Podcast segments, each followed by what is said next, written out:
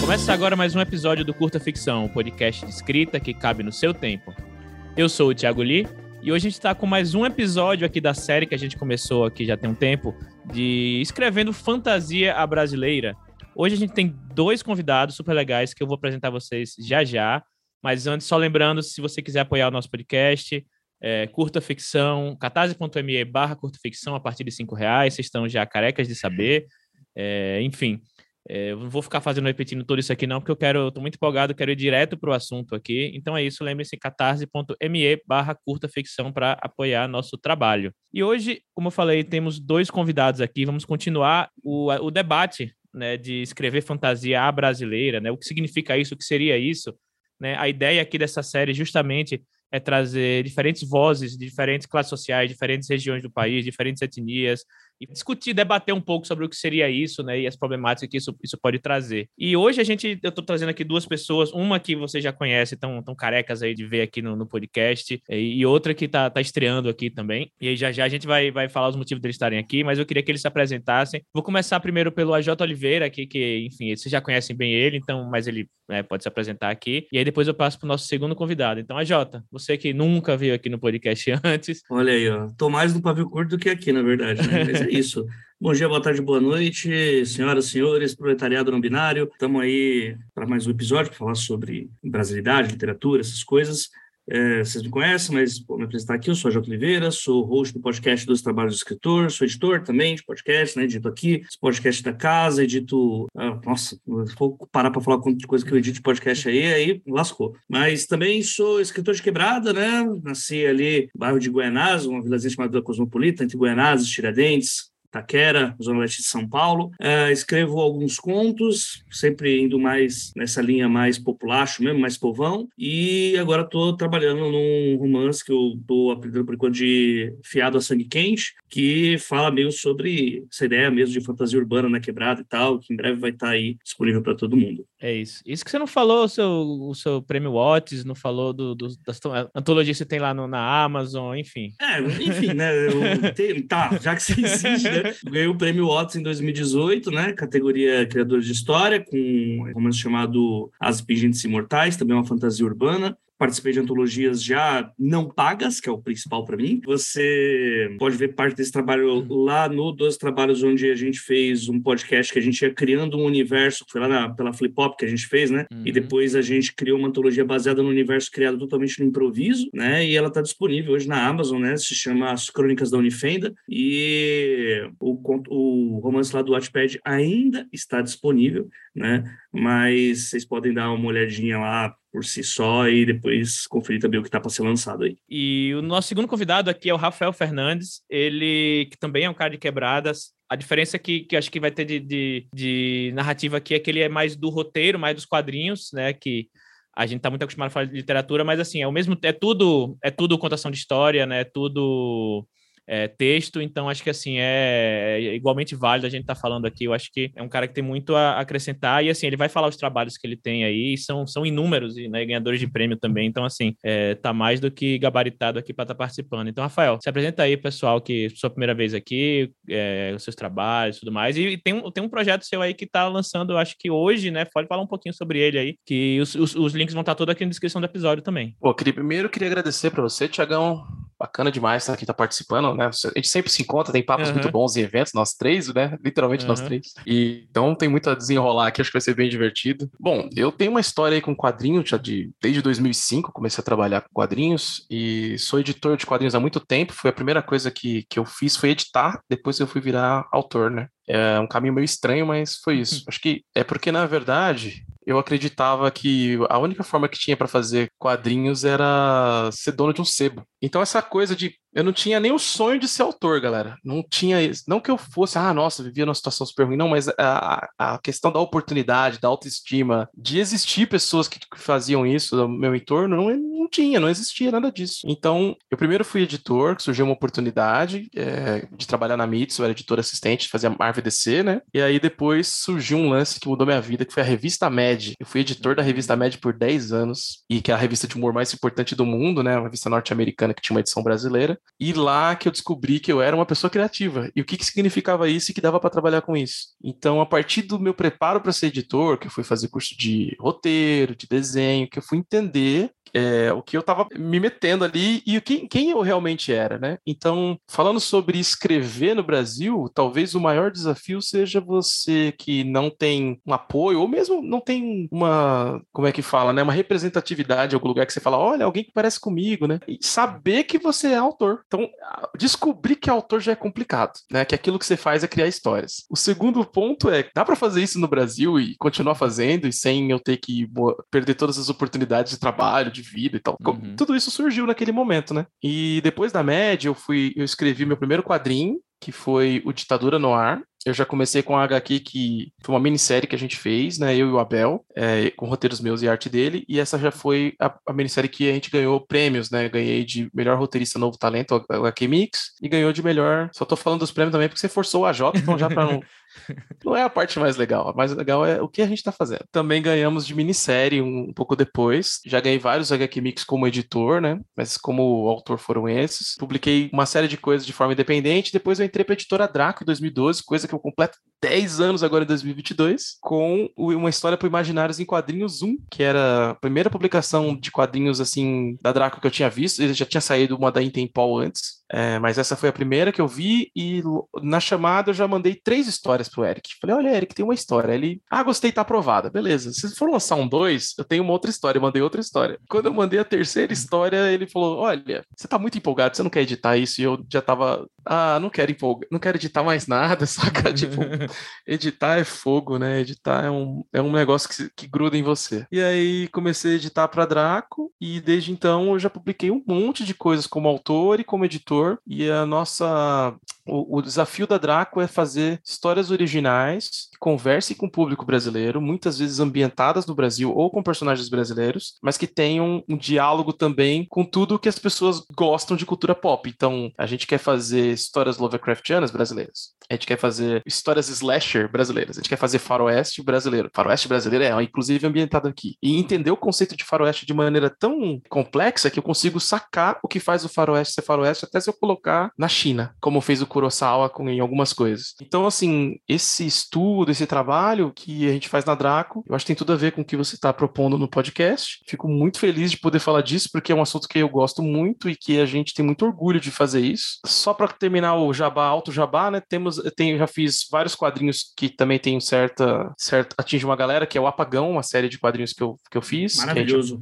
Eu falo mais aqui quando for fazer o jabazinho. Tem o Olho de Vidro, que é um cyberpunk. Fiz algumas histórias de terror. Tem uma trilogia trilogia de coletâneas de horror que é, acho que é o trabalho mais famoso da Draco, que é o Despertar de Cthulhu, o Rei Amarelo, Demônios da Goetia, que são Ana Júlia, o Creepy e o Rei Jude da Draco são os nossos hits, né? Tanto de venda quanto de, de, elogios do público e tal. Foi o, sinceramente, foi o ponto de virada da editora como um todo, quando a gente lançou isso. E o Apagão em si, tô com uma campanha que começou hoje, Olha né? Só. Então a campanha, tô muito feliz com essa campanha. Tô falando muito, né, galera? Mas é. Eu, tô, eu é, resumir minha vida aqui, é, é, tenso. Hoje, inclusive, dia 10 de outubro, não sei quando é que vocês vão estar ouvindo isso aqui, mas dia 10 de outubro de 2022. Isso, essa campanha vai ficar mais ou menos uns 30 dias, né? E é o lançamento do quarto quadrinho do Apagão, Apagão tem card game, Apagão tem também trilha sonora, ele é um projeto transmídia, tem um podcast é, que é audiodrama gamificado. Muito, muito da hora, inclusive. E esse, galera, é o, o Apagão de 10 anos, porque eu, o primeiro quadro, um dos primeiros, dois primeiros quadrinhos que eu publiquei na Draco foi Apagão e A Revolução Não Será Compartilhada. E aí o Apagão fez 10 anos. E essa é uma edição que para mim é muito importante por vários aspectos. Ela é uma edição que eu pretendo daqui para frente trabalhar muito no Apagão para concluir a história, que é uma série, né? É uma coisa meio impossível de fazer no Brasil em quadrinhos. Também é um, um momento em que eu coloco várias das outras questões que estavam ali nas edições pinceladas, eu coloco com mais potência nesse volume, que ele basicamente se chama Apagão, Fogo nos Fascistas. E, e, e, o que não. Se alguém ainda não entendeu que o Apagão era um quadrinho antifascista desde o primeiro número de 2012, nada vai, vai ficar tudo uhum. muito claro agora com o Mandril enfrentando ali os fanáticos religiosos e os moralistas de extrema direita, é, tentando lutar contra a escravidão urbana, tendo um diálogo com uma gangue nova que vai ser inspirada nos entregadores antifascistas. Então a gente está indo bem por esse caminho que já estava bem claro no, no, apagão, mas que eu queria trabalhar há muito tempo essa, essa trama. Então é entra lá, é catarse.me barra apagão 3 número 3. E uh, por enquanto já tem lá tudo, tudo disponível para você apoiar. Tem os cards, tem é, camiseta, tem todas as edições anteriores, tem os outros quadrinhos que eu fiz. Então dá para se divertir de montão. E acho que é um projeto. É o meu projeto aí do ano. Estou muito empolgado. Então, já, quando terminar esse episódio aqui, você já clica no link que vai estar aqui na descrição e já apoiem lá. Porra, Apagão é um puta trabalho. Você falou aí do podcast né, gamificado. Eu lembro que tinha, um, tinha um, uma questão quando você terminava, aí tinha uma pergunta que você tinha que mandar uma mensagem para um WhatsApp lá, tipo, putz, é, tem que tem que ir para tal lugar, é, vou para o lugar A ou B, né? Você mandava uma mensagem no WhatsApp lá, enfim, aí no próximo episódio tinha a resposta. É muito da hora isso. Na hora que eu vi isso, eu fiquei, caraca, nunca tinha visto isso em lugar nenhum, sabe? Então acho que é uma. É um... Foi um projeto é, patrocinado pela Asus, né? Chama isso. Apagão entre o Lobo e o Cão, né? É uhum. É, é, produção da Rede Geek. E assim, a gente criou um monte de coisas assim juntos. Uhum. Foi muito da hora. E, então já vou, já vou a primeira pergunta aqui. É... Vocês dois têm, têm, têm trabalhos, assim, que. E aí estamos falando aqui sobre escrever no Brasil, né? E aí, não necessariamente no Brasil, como, como eu falei até no, no episódio com, com o Eric Novello, né? Esse aqui, é, esse aqui tá, vai, vai ser o segundo da série, então o único que, você, que vocês vão ter ouvido antes aí é o, da, o do Eric Novello. A gente falou muito sobre, sobre o urbano, a fantasia urbana. Eu acho que nessa, nesse episódio de hoje também a gente vai falar sobre fantasia urbana, só que com uma perspectiva diferente. E o, o trabalho de vocês dois, né? E aí, quando a gente fala de fantasia, a gente fala também de ficção científica, fala também de horror, né? Estamos colocando tudo aqui no, no, no, mesmo balaio. E o trabalho de vocês, eles veem o urbano de uma maneira de uma maneira muito específica, né?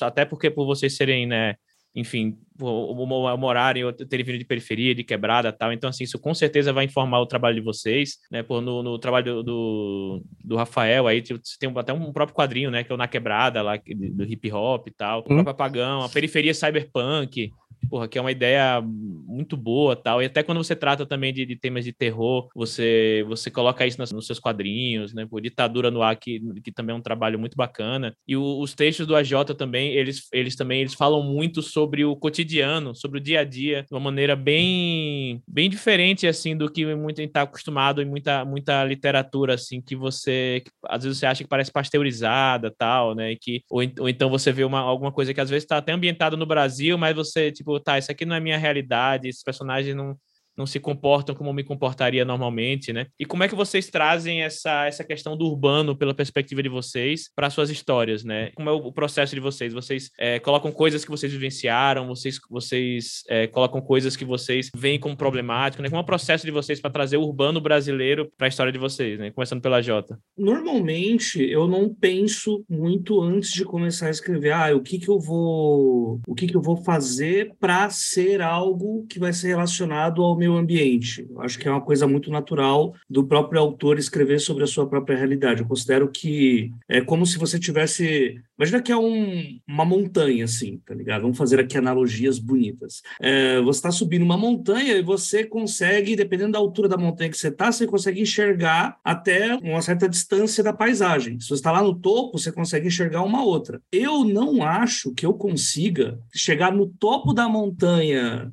do capitalismo e conseguir escrever com verossimilhança uma história com personagens da, burgueses da alta classe uh, que têm os seus costumes, suas vivências, suas vivências chatas e tal, uh, sem parecer caricato, porque eu não vivo isso. Eu vou estar tá simulando alguma coisa que eu vi em uma série, em algum filme, sei lá, eu tô assistindo Succession. É uns negócios que eu fico, meu Deus, essa porra é fantasia, não é possível. O rico não pode ser tão escroto assim. Spoiler, é. Mas eu não consigo, porque não faz parte da minha vida, né? Uhum. E aí, eu faço essa analogia da montanha, porque eu estou em um determinado local da sociedade e eu, sendo uma pessoa periférica, eu consigo enxergar até certo ponto de uma classe média, classe média alta já nem tanto, e dos rincões de classe C, D e E são o que eu consigo enxergar mais. Então, os conflitos, ah, os dilemas que vão ser colocados nas minhas histórias são de coisas que vão estar tá passando pela minha cabeça de 31 aninhos de vivência aí. Né? E eu acho que é sempre bom pensar nisso para não parecer que é algo forçado, sabe? A gente tem um, um mercado, igual você falou, que a gente tem poucas às vezes a gente vê as histórias que estão sendo publicadas e a gente não se identifica com elas né? E existe um motivo para isso. Vamos chamar de perifamoney daqui para frente.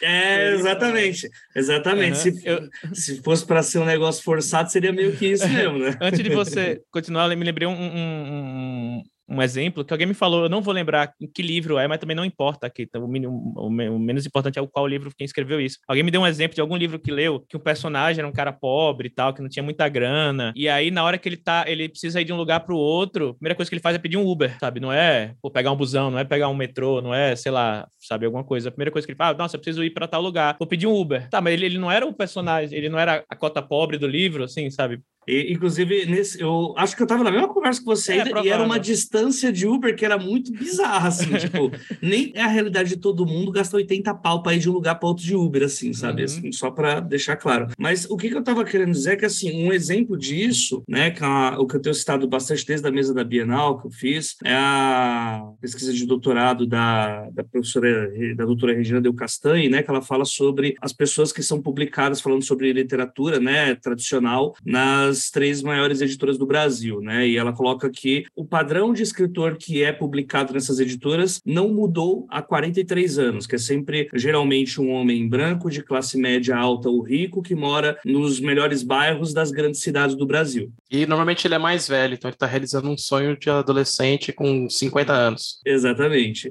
E aí o que acontece? Nessa pesquisa, se eu falo isso, ah, então quer dizer que o problema é o homem branco rico. Assim, a pesquisa se aprofunda um pouco mais nisso, como por exemplo, quando você vai pegar a classe social desses personagens, dos personagens que são escritos, porque até isso foi pego, livro por livro que é publicado, quais são a classe social desses personagens? Sempre personagens de classe média alta aí que moram nas grandes cidades, nos bairros grandes. Sim. Personagens negros, é, se eu não me engano, tinha dois ou três até 2010, 2000. Mulheres negras, meu Deus, tipo, tinha uma, tá ligado? Essa pesquisa ela tá disponível para qualquer um, é uma pesquisa da UNB. E por que, que eu tô falando isso? Porque isso diz muito sobre o porquê que essas histórias que são publicadas a gente não se identifica. E justifica isso que eu falei de que não é que a gente está forçando para que a história seja desse jeito, é simplesmente que a gente está contando as histórias baseadas naquilo que nos rodeia. Então, quando você tem pessoas diferentes, de diferentes classes, de diferentes etnias, de diferentes credos, contando suas histórias, automaticamente você vai ter uma renovação de mercado. A Jota, tem uma coisa importante no que você falou, só para eu não perder o raciocínio que complementa. Quando é muito importante para um autor brasileiro, e eu posso, estou falando até para para qualquer classe, certo? Há um momento em que você para de forçar para escrever o que você não é. Exato. E aí rola essa forçada. Eu passei por essa fase, todo mundo passa, que você está tentando uhum. escrever como as coisas que você lê, que nenhuma delas tem a ver contigo, né? Exato. Então, é o contrário. É, ah, ah, não estou forçando para ser da periferia, eu simplesmente deixei rolar. Quando eu deixei rolar, eu falei, olha, eu vou escrever sobre uhum. mim, sobre coisas que eu vi quando era criança, ou quando eu, eu vi acontecer perto de mim na escola, ou na rua, ou na minha adolescência tal. Na minha vivência de periferia e, e, e, as dificuldades e as facilidades, e se eu era mais bem privilegiado que uma pessoa ou que outra, tudo isso faz parte do jogo da periferia. Não, totalmente. É, que eu me libertei, cara. Então, assim, ditadura no ar ainda não tem isso. Uhum. Eu tô escrevendo sobre um personagem que ele é um descendente de italianos, que é fotojornalista. Que, e, e, se eu fizesse ditadura no ar hoje, seria alguém que quer ser jornalista, que é da periferia. Eu faria baseado no meu tio Nelson, que faleceu não por causa da ditadura, mas de uma doença muito nada a ver, e que e, é, os livros, talvez fizesse do ponto de vista até o meu, que eu encontrei os livros da casa dele e falei, nossa, quem é essa pessoa? Tem um Maquiavel aqui, tem um. E, e eu conheci ele com cinco anos, ele morreu. Aí depois eu fui quando eu fui para faculdade de história e eu fui procurar os livros que eu precisava, boa parte estava na casa da minha tia, que era a irmã dele. Exato. E essa conexão poderia virar uma história da ditadura no ar, cara. Tipo, eu descobri uhum. que esse cara foi apagado da família. Talvez essa fosse uma história de ditadura no ar hoje, se eu fosse fazer. Exato. Desse ponto de vista. O meu romance que ganhou o Watchpad também tem isso. Uhum. É uma tipo, meu personagem ele, era, ele é um personagem de um interior de São Paulo, tá ligado? E que vai estar espaço todo no centrão de São Paulo, na Sé. Por que não, por que não na minha quebrada? Por que não em Tiradentes? Por que não em Itaquera, tá ligado? Por que não em Guanazes? Por quê? Porque a gente, intoxicado talvez seja uma palavra muito forte. Quando você só tem autores que escrevem, autores de uma determinada classe social, que escrevem sobre as suas próprias vivências e o que a gente lê é isso, quando não é literatura de americano branco de classe média também, você começa a achar que aquilo que você lê é a norma que é para ser publicada. Então você já começa, pô, não posso escrever tal gíria. Pô, aqui eu já tenho que eu tenho que aprender a escrever da forma como o mercado está publicando, tá ligado? Então você começa a pensar que certas coisas não cabem, que a tua vivência não cabe ali, porque se ninguém fez, é porque não dá para fazer. E aí, o que você falou, a, o que é a pergunta, Thiago, de como que a gente, como que eu, pelo menos, pego para jogar isso das minhas histórias, é que quando eu vou pensar, por exemplo, o que eu tô, o Fiada Sangue Quente, né, que você até leu já alguma coisa sobre, é, eu, eu me baseei num anime que eu assisti há muito tempo atrás, né, que é o Yu Hakusho, e eu ficava pensando, pô, mas e se tivesse um detetive espiritual na quebrada de São Paulo, tá ligado? Porque a gente já tem essa coisa de que a polícia não chega nos rincões, tá ligado? Hum. Então, e se tivesse? Como que ele ia tratar? Como que ia ser as coisas? Qual que é o tipo de problema? Qual que é a treta que ele ia passar, tá ligado? Será que esse cara ia conseguir agir normalmente com a, tipo, sair sendo porradeiro para todo lado com a polícia que a gente tem? Será que dá para você sair passar um uma semana de sabático combatendo demônio e suas contas, como é que fica em casa, tá ligado? E os os dilemas, pô, vai ter um demônio aqui, vai ter um, um, vampiro, vai ter. Onde essas criaturas vão estar? Ela vai estar escondida numa igreja de garagem, ela vai estar escondida numa quitanda, ela vai estar. Vai ser um, sei lá, um ocultista que fundou uma igreja por causa da lei de incentivo fiscal e, na verdade, ele está usando aquelas orações para abrir um buraco de passagem demoníaca e ele está ganhando dinheiro em cima disso. Dízimo de demônio, tá ligado? Esse tipo de coisa. Porque são as coisas que a quebrada passa e é aquilo que eu consigo ver acontecendo, tá ligado? Que é uma coisa que eu faço baseado no fenômeno das igrejas de garagem que explodiram, assim, nas quebradas. Uhum. Isso, se eu fosse um.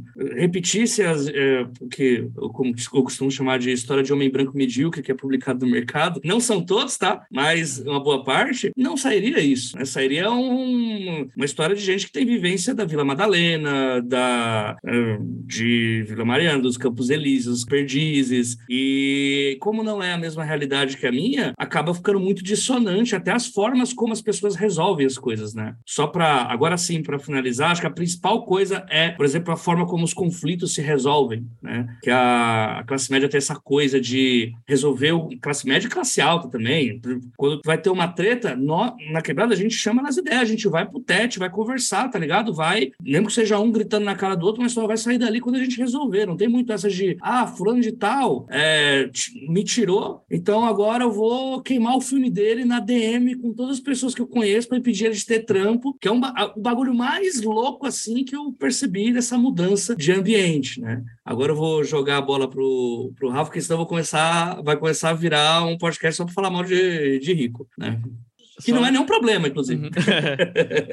Só antes de, de passar para o Rafael, você me lembrou uma coisa que você falou sobre essa história que você né, se baseou muito no Yu Hakusho e trazendo para nossa realidade, para sua realidade, é que é uma, exatamente uma coisa que eu falei com o Eric Novello no episódio passado, que é porque, por exemplo, no Neon Azul dele, ele traz uma ambientação meio noir, né, clássica, assim, só que pro Rio de Janeiro, pro, pro, pro bairro que ele, que ele vivia no Rio de Janeiro. Então, assim, aí ele falava, eu tinha muito essa, no começo ele era muito, ele falou, era muito purista de tipo, não, se eu fazer uma história brasileira, tem que ser brasileira, não pode ter inspirações de fora, né, inspirações dos Estados Unidos, tal, não sei o quê. Só que depois ele começou a falar, cara, a gente é tudo isso ao mesmo tempo. Como é que eu não vou pegar uma inspiração de fora? Por que, eu não posso pegar uma, uma um, detetive espiritual baseado em o Hakusho e jogar na minha, na, na minha realidade, entendeu? Então acho que é, é, justamente isso também que faz esse caldo de, de, de, de culturas, caldo de, de, de, coisas diferentes que forma também nossa identidade, né? Não é? E aí quando você vai tentar ser purista demais, aí sai aqueles, romant, aqueles românticos é, antigos, né? De, aqueles, aqueles romances da, do, do, romantismo antigo que idealizava até o indígena, né? Que, enfim, não vou uhum. nem entrar nessa seara aqui. Então acho que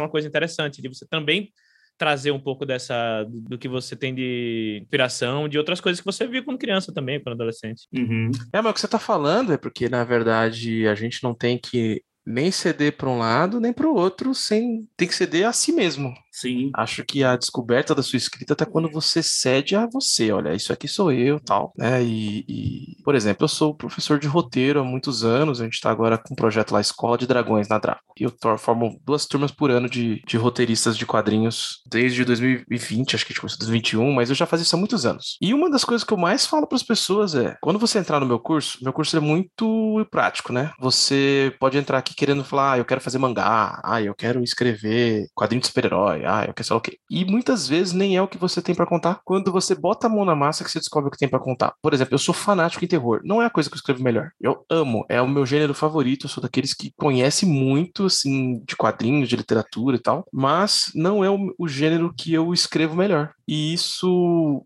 isso se transparece nas coisas que eu já publiquei quando eu escrevo terror bem feito, normalmente é ambientado nesse universo da qual faço parte, que é meio que da periferia, mas ao mesmo tempo não é aquela periferia muito extrema, é uma periferia que eu acho que é que tá boa parte da população, né? Que é aquela que você come churrasco no, no primeiro final de semana que seu pai recebeu e passa os outros dias comendo lata de sardinha e, é e ovo, né? É muito festivo, filho de nordestinos, que as pessoas. Uma coisa que eu posso falar sobre periferia que eu vejo pouca gente que tenta emular fazer, as pessoas gostam de ler, as pessoas gostam de ver filme, as pessoas gostam de conversar coisas que não são o clichê que se fala da periferia, que é futebol, mulher e carro, depende da pessoa. É, é muito complexo, muito mais diverso, eu acho, que talvez os ambientes das outras classes. É, isso é, por exemplo, é muito, eu tinha uma coisa muito legal quando a gente era moleque, que a gente não entendia muito bem quem era mais pobre ou menos pobre que você, saca? Não era tão uhum. claro. Então a gente misturava todo mundo. Lembro que a gente jogava RPG e foi uma coisa que a gente descobriu e tudo, aquela coisa, cada livro passava por 20 pessoas, aquela coisa toda. E nessa, tipo, querer montar uma turma para jogar, e o fulano saiu, fulano tá namorando, aquela coisa toda, bem, mas a gente era criança ainda. Pô, vamos chamar o Guegué, aquele moleque ali que mora, o moleque morava num, num, num negocinho invadido ali numa viela. Vamos chamar o Guegué, ele é mó legal, ele sempre brinca com a gente, vamos. Aí chamamos ele. Cara, sabe aquela pessoa que nunca teria essa experiência? Ele jogava com a gente toda semana, a gente prestava os livros, ele lia, e, e ele pedia para fazer xerox, às vezes a gente dava xerox para ele. ele. Ele almoçava na casa da minha mãe, nem percebia que minha mãe tava dando comida para ele. Saca aquele bagulho que você não uhum. É, não está conectando. Com isso, a gente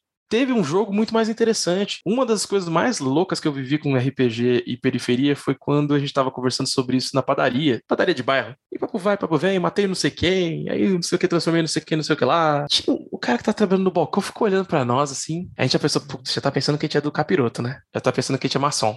Aí o cara, o cara veio falar comigo assim, tipo, do que vocês estão falando? Aí eu falei, ah, é um jogo que você meio que. É que nem teatro, só que você vai inventando o que acontece. Ele, nossa, parece legal. Posso jogar com vocês? A gente, claro, quarta-feira a, a gente, vai jogar. Beleza, então vai jogar com a gente. Qual que é o seu nome? Francis Nilson. Beleza, não esqueça até hoje. E aí, Francis Nilson foi jogar com a gente. Nosso jogo era, que tinha jogado aquele dia, era Desafio dos Bandeirantes. A gente sempre jogava Desafio dos Bandeirantes do jeito contrário do livro. Era assim, você jogava de negro ou de índio para matar bandeirante. Era assim que a gente jogava, era o nosso jogo favorito. É... E nem tinha ainda consciência de classe, era só raiva de gente ruim, né? E aí, né, o cara foi jogar com a gente e as melhores ideias eram dele. Ele fez uma jogada que tem uns índios que tem asas, já viu esse jogo? Que tipo, tem uma raça de índios lá, que é tipo um... É como se fosse um índio mítico dentro das possibilidades. Eu tô ligado no jogo, mas nunca, nunca parei pra ler o Pássaro É, ele não é um jogo muito bacana, mas é. na época parecia muito. Era o mais próximo do Brasil que a gente tinha. Né? É que não é bacana, aquele, aquela edição talvez tenha vários preconceitos e tal, e tinha ali esse tipo, os elfos da floresta eram os índios com asa. E esse indígenas com asa, eles, eles tinham. Eles eram selvagens, bem, bem, bem, bem preconceituosos. Mas beleza. Tinha essa situação e ele era um indígena normal. Estou usando o termo índio porque era o termo da época, veio na minha cabeça bem a memória. E ele era um normal e ia ser capturado por isso. O que, que ele fez? Ele cortou as próprias costas e falou que tinham arrancado as asas dele para não morrer. A mesa ficou assim, ó. Ninguém tinha pensado nisso antes. A gente não sabia o que falar. Então, assim, essas vivências são vivências de periferia, que você tem conexão com pessoas. Olha, o cara da padaria, ele não lia gibi, ele não jogava RPG, ele não jogava videogame. Ele ouviu uma conversa nossa, ele decidiu ver qual que era, adorou, jogava com a gente toda semana. Então, talvez, se fosse um cara que não é da periferia escrevendo sobre uma experiência como essa, talvez colocasse o cara como um ridículo, alguém que não entendesse nada, sabe? Ou romantizasse, né? O grande que sai lá de baixo e vai derrubar o sistema. Porque isso que você falou, o que me pegou muito desse rolê aí que você falou, é do cara fazer essa escolha. Não, vou cortar minhas costas para falar que eu perdi a... Que nada é mais brasileiro do que isso. E quando eu falo brasileiro, é esse periférico mesmo de fazer muito com pouco. Porque isso. quebrada brasileira é isso, é você catar, meter um vidro de Danone para você impor improvisar um chuveirinho porque o chuveirinho do seu chuveiro queimou. Tá Exatamente isso. É ele, me- ele, ele surpreendeu a gente porque ele tinha ideias muito originais. É, Aí ele começou a namorar a irmã de um dos caras. E era muito louco, sabe? Uma situação muito. E encontrei com ele alguns anos atrás e aí ele falou: Putz, sinto falta, saudade daquela época, daquilo que a gente fazia.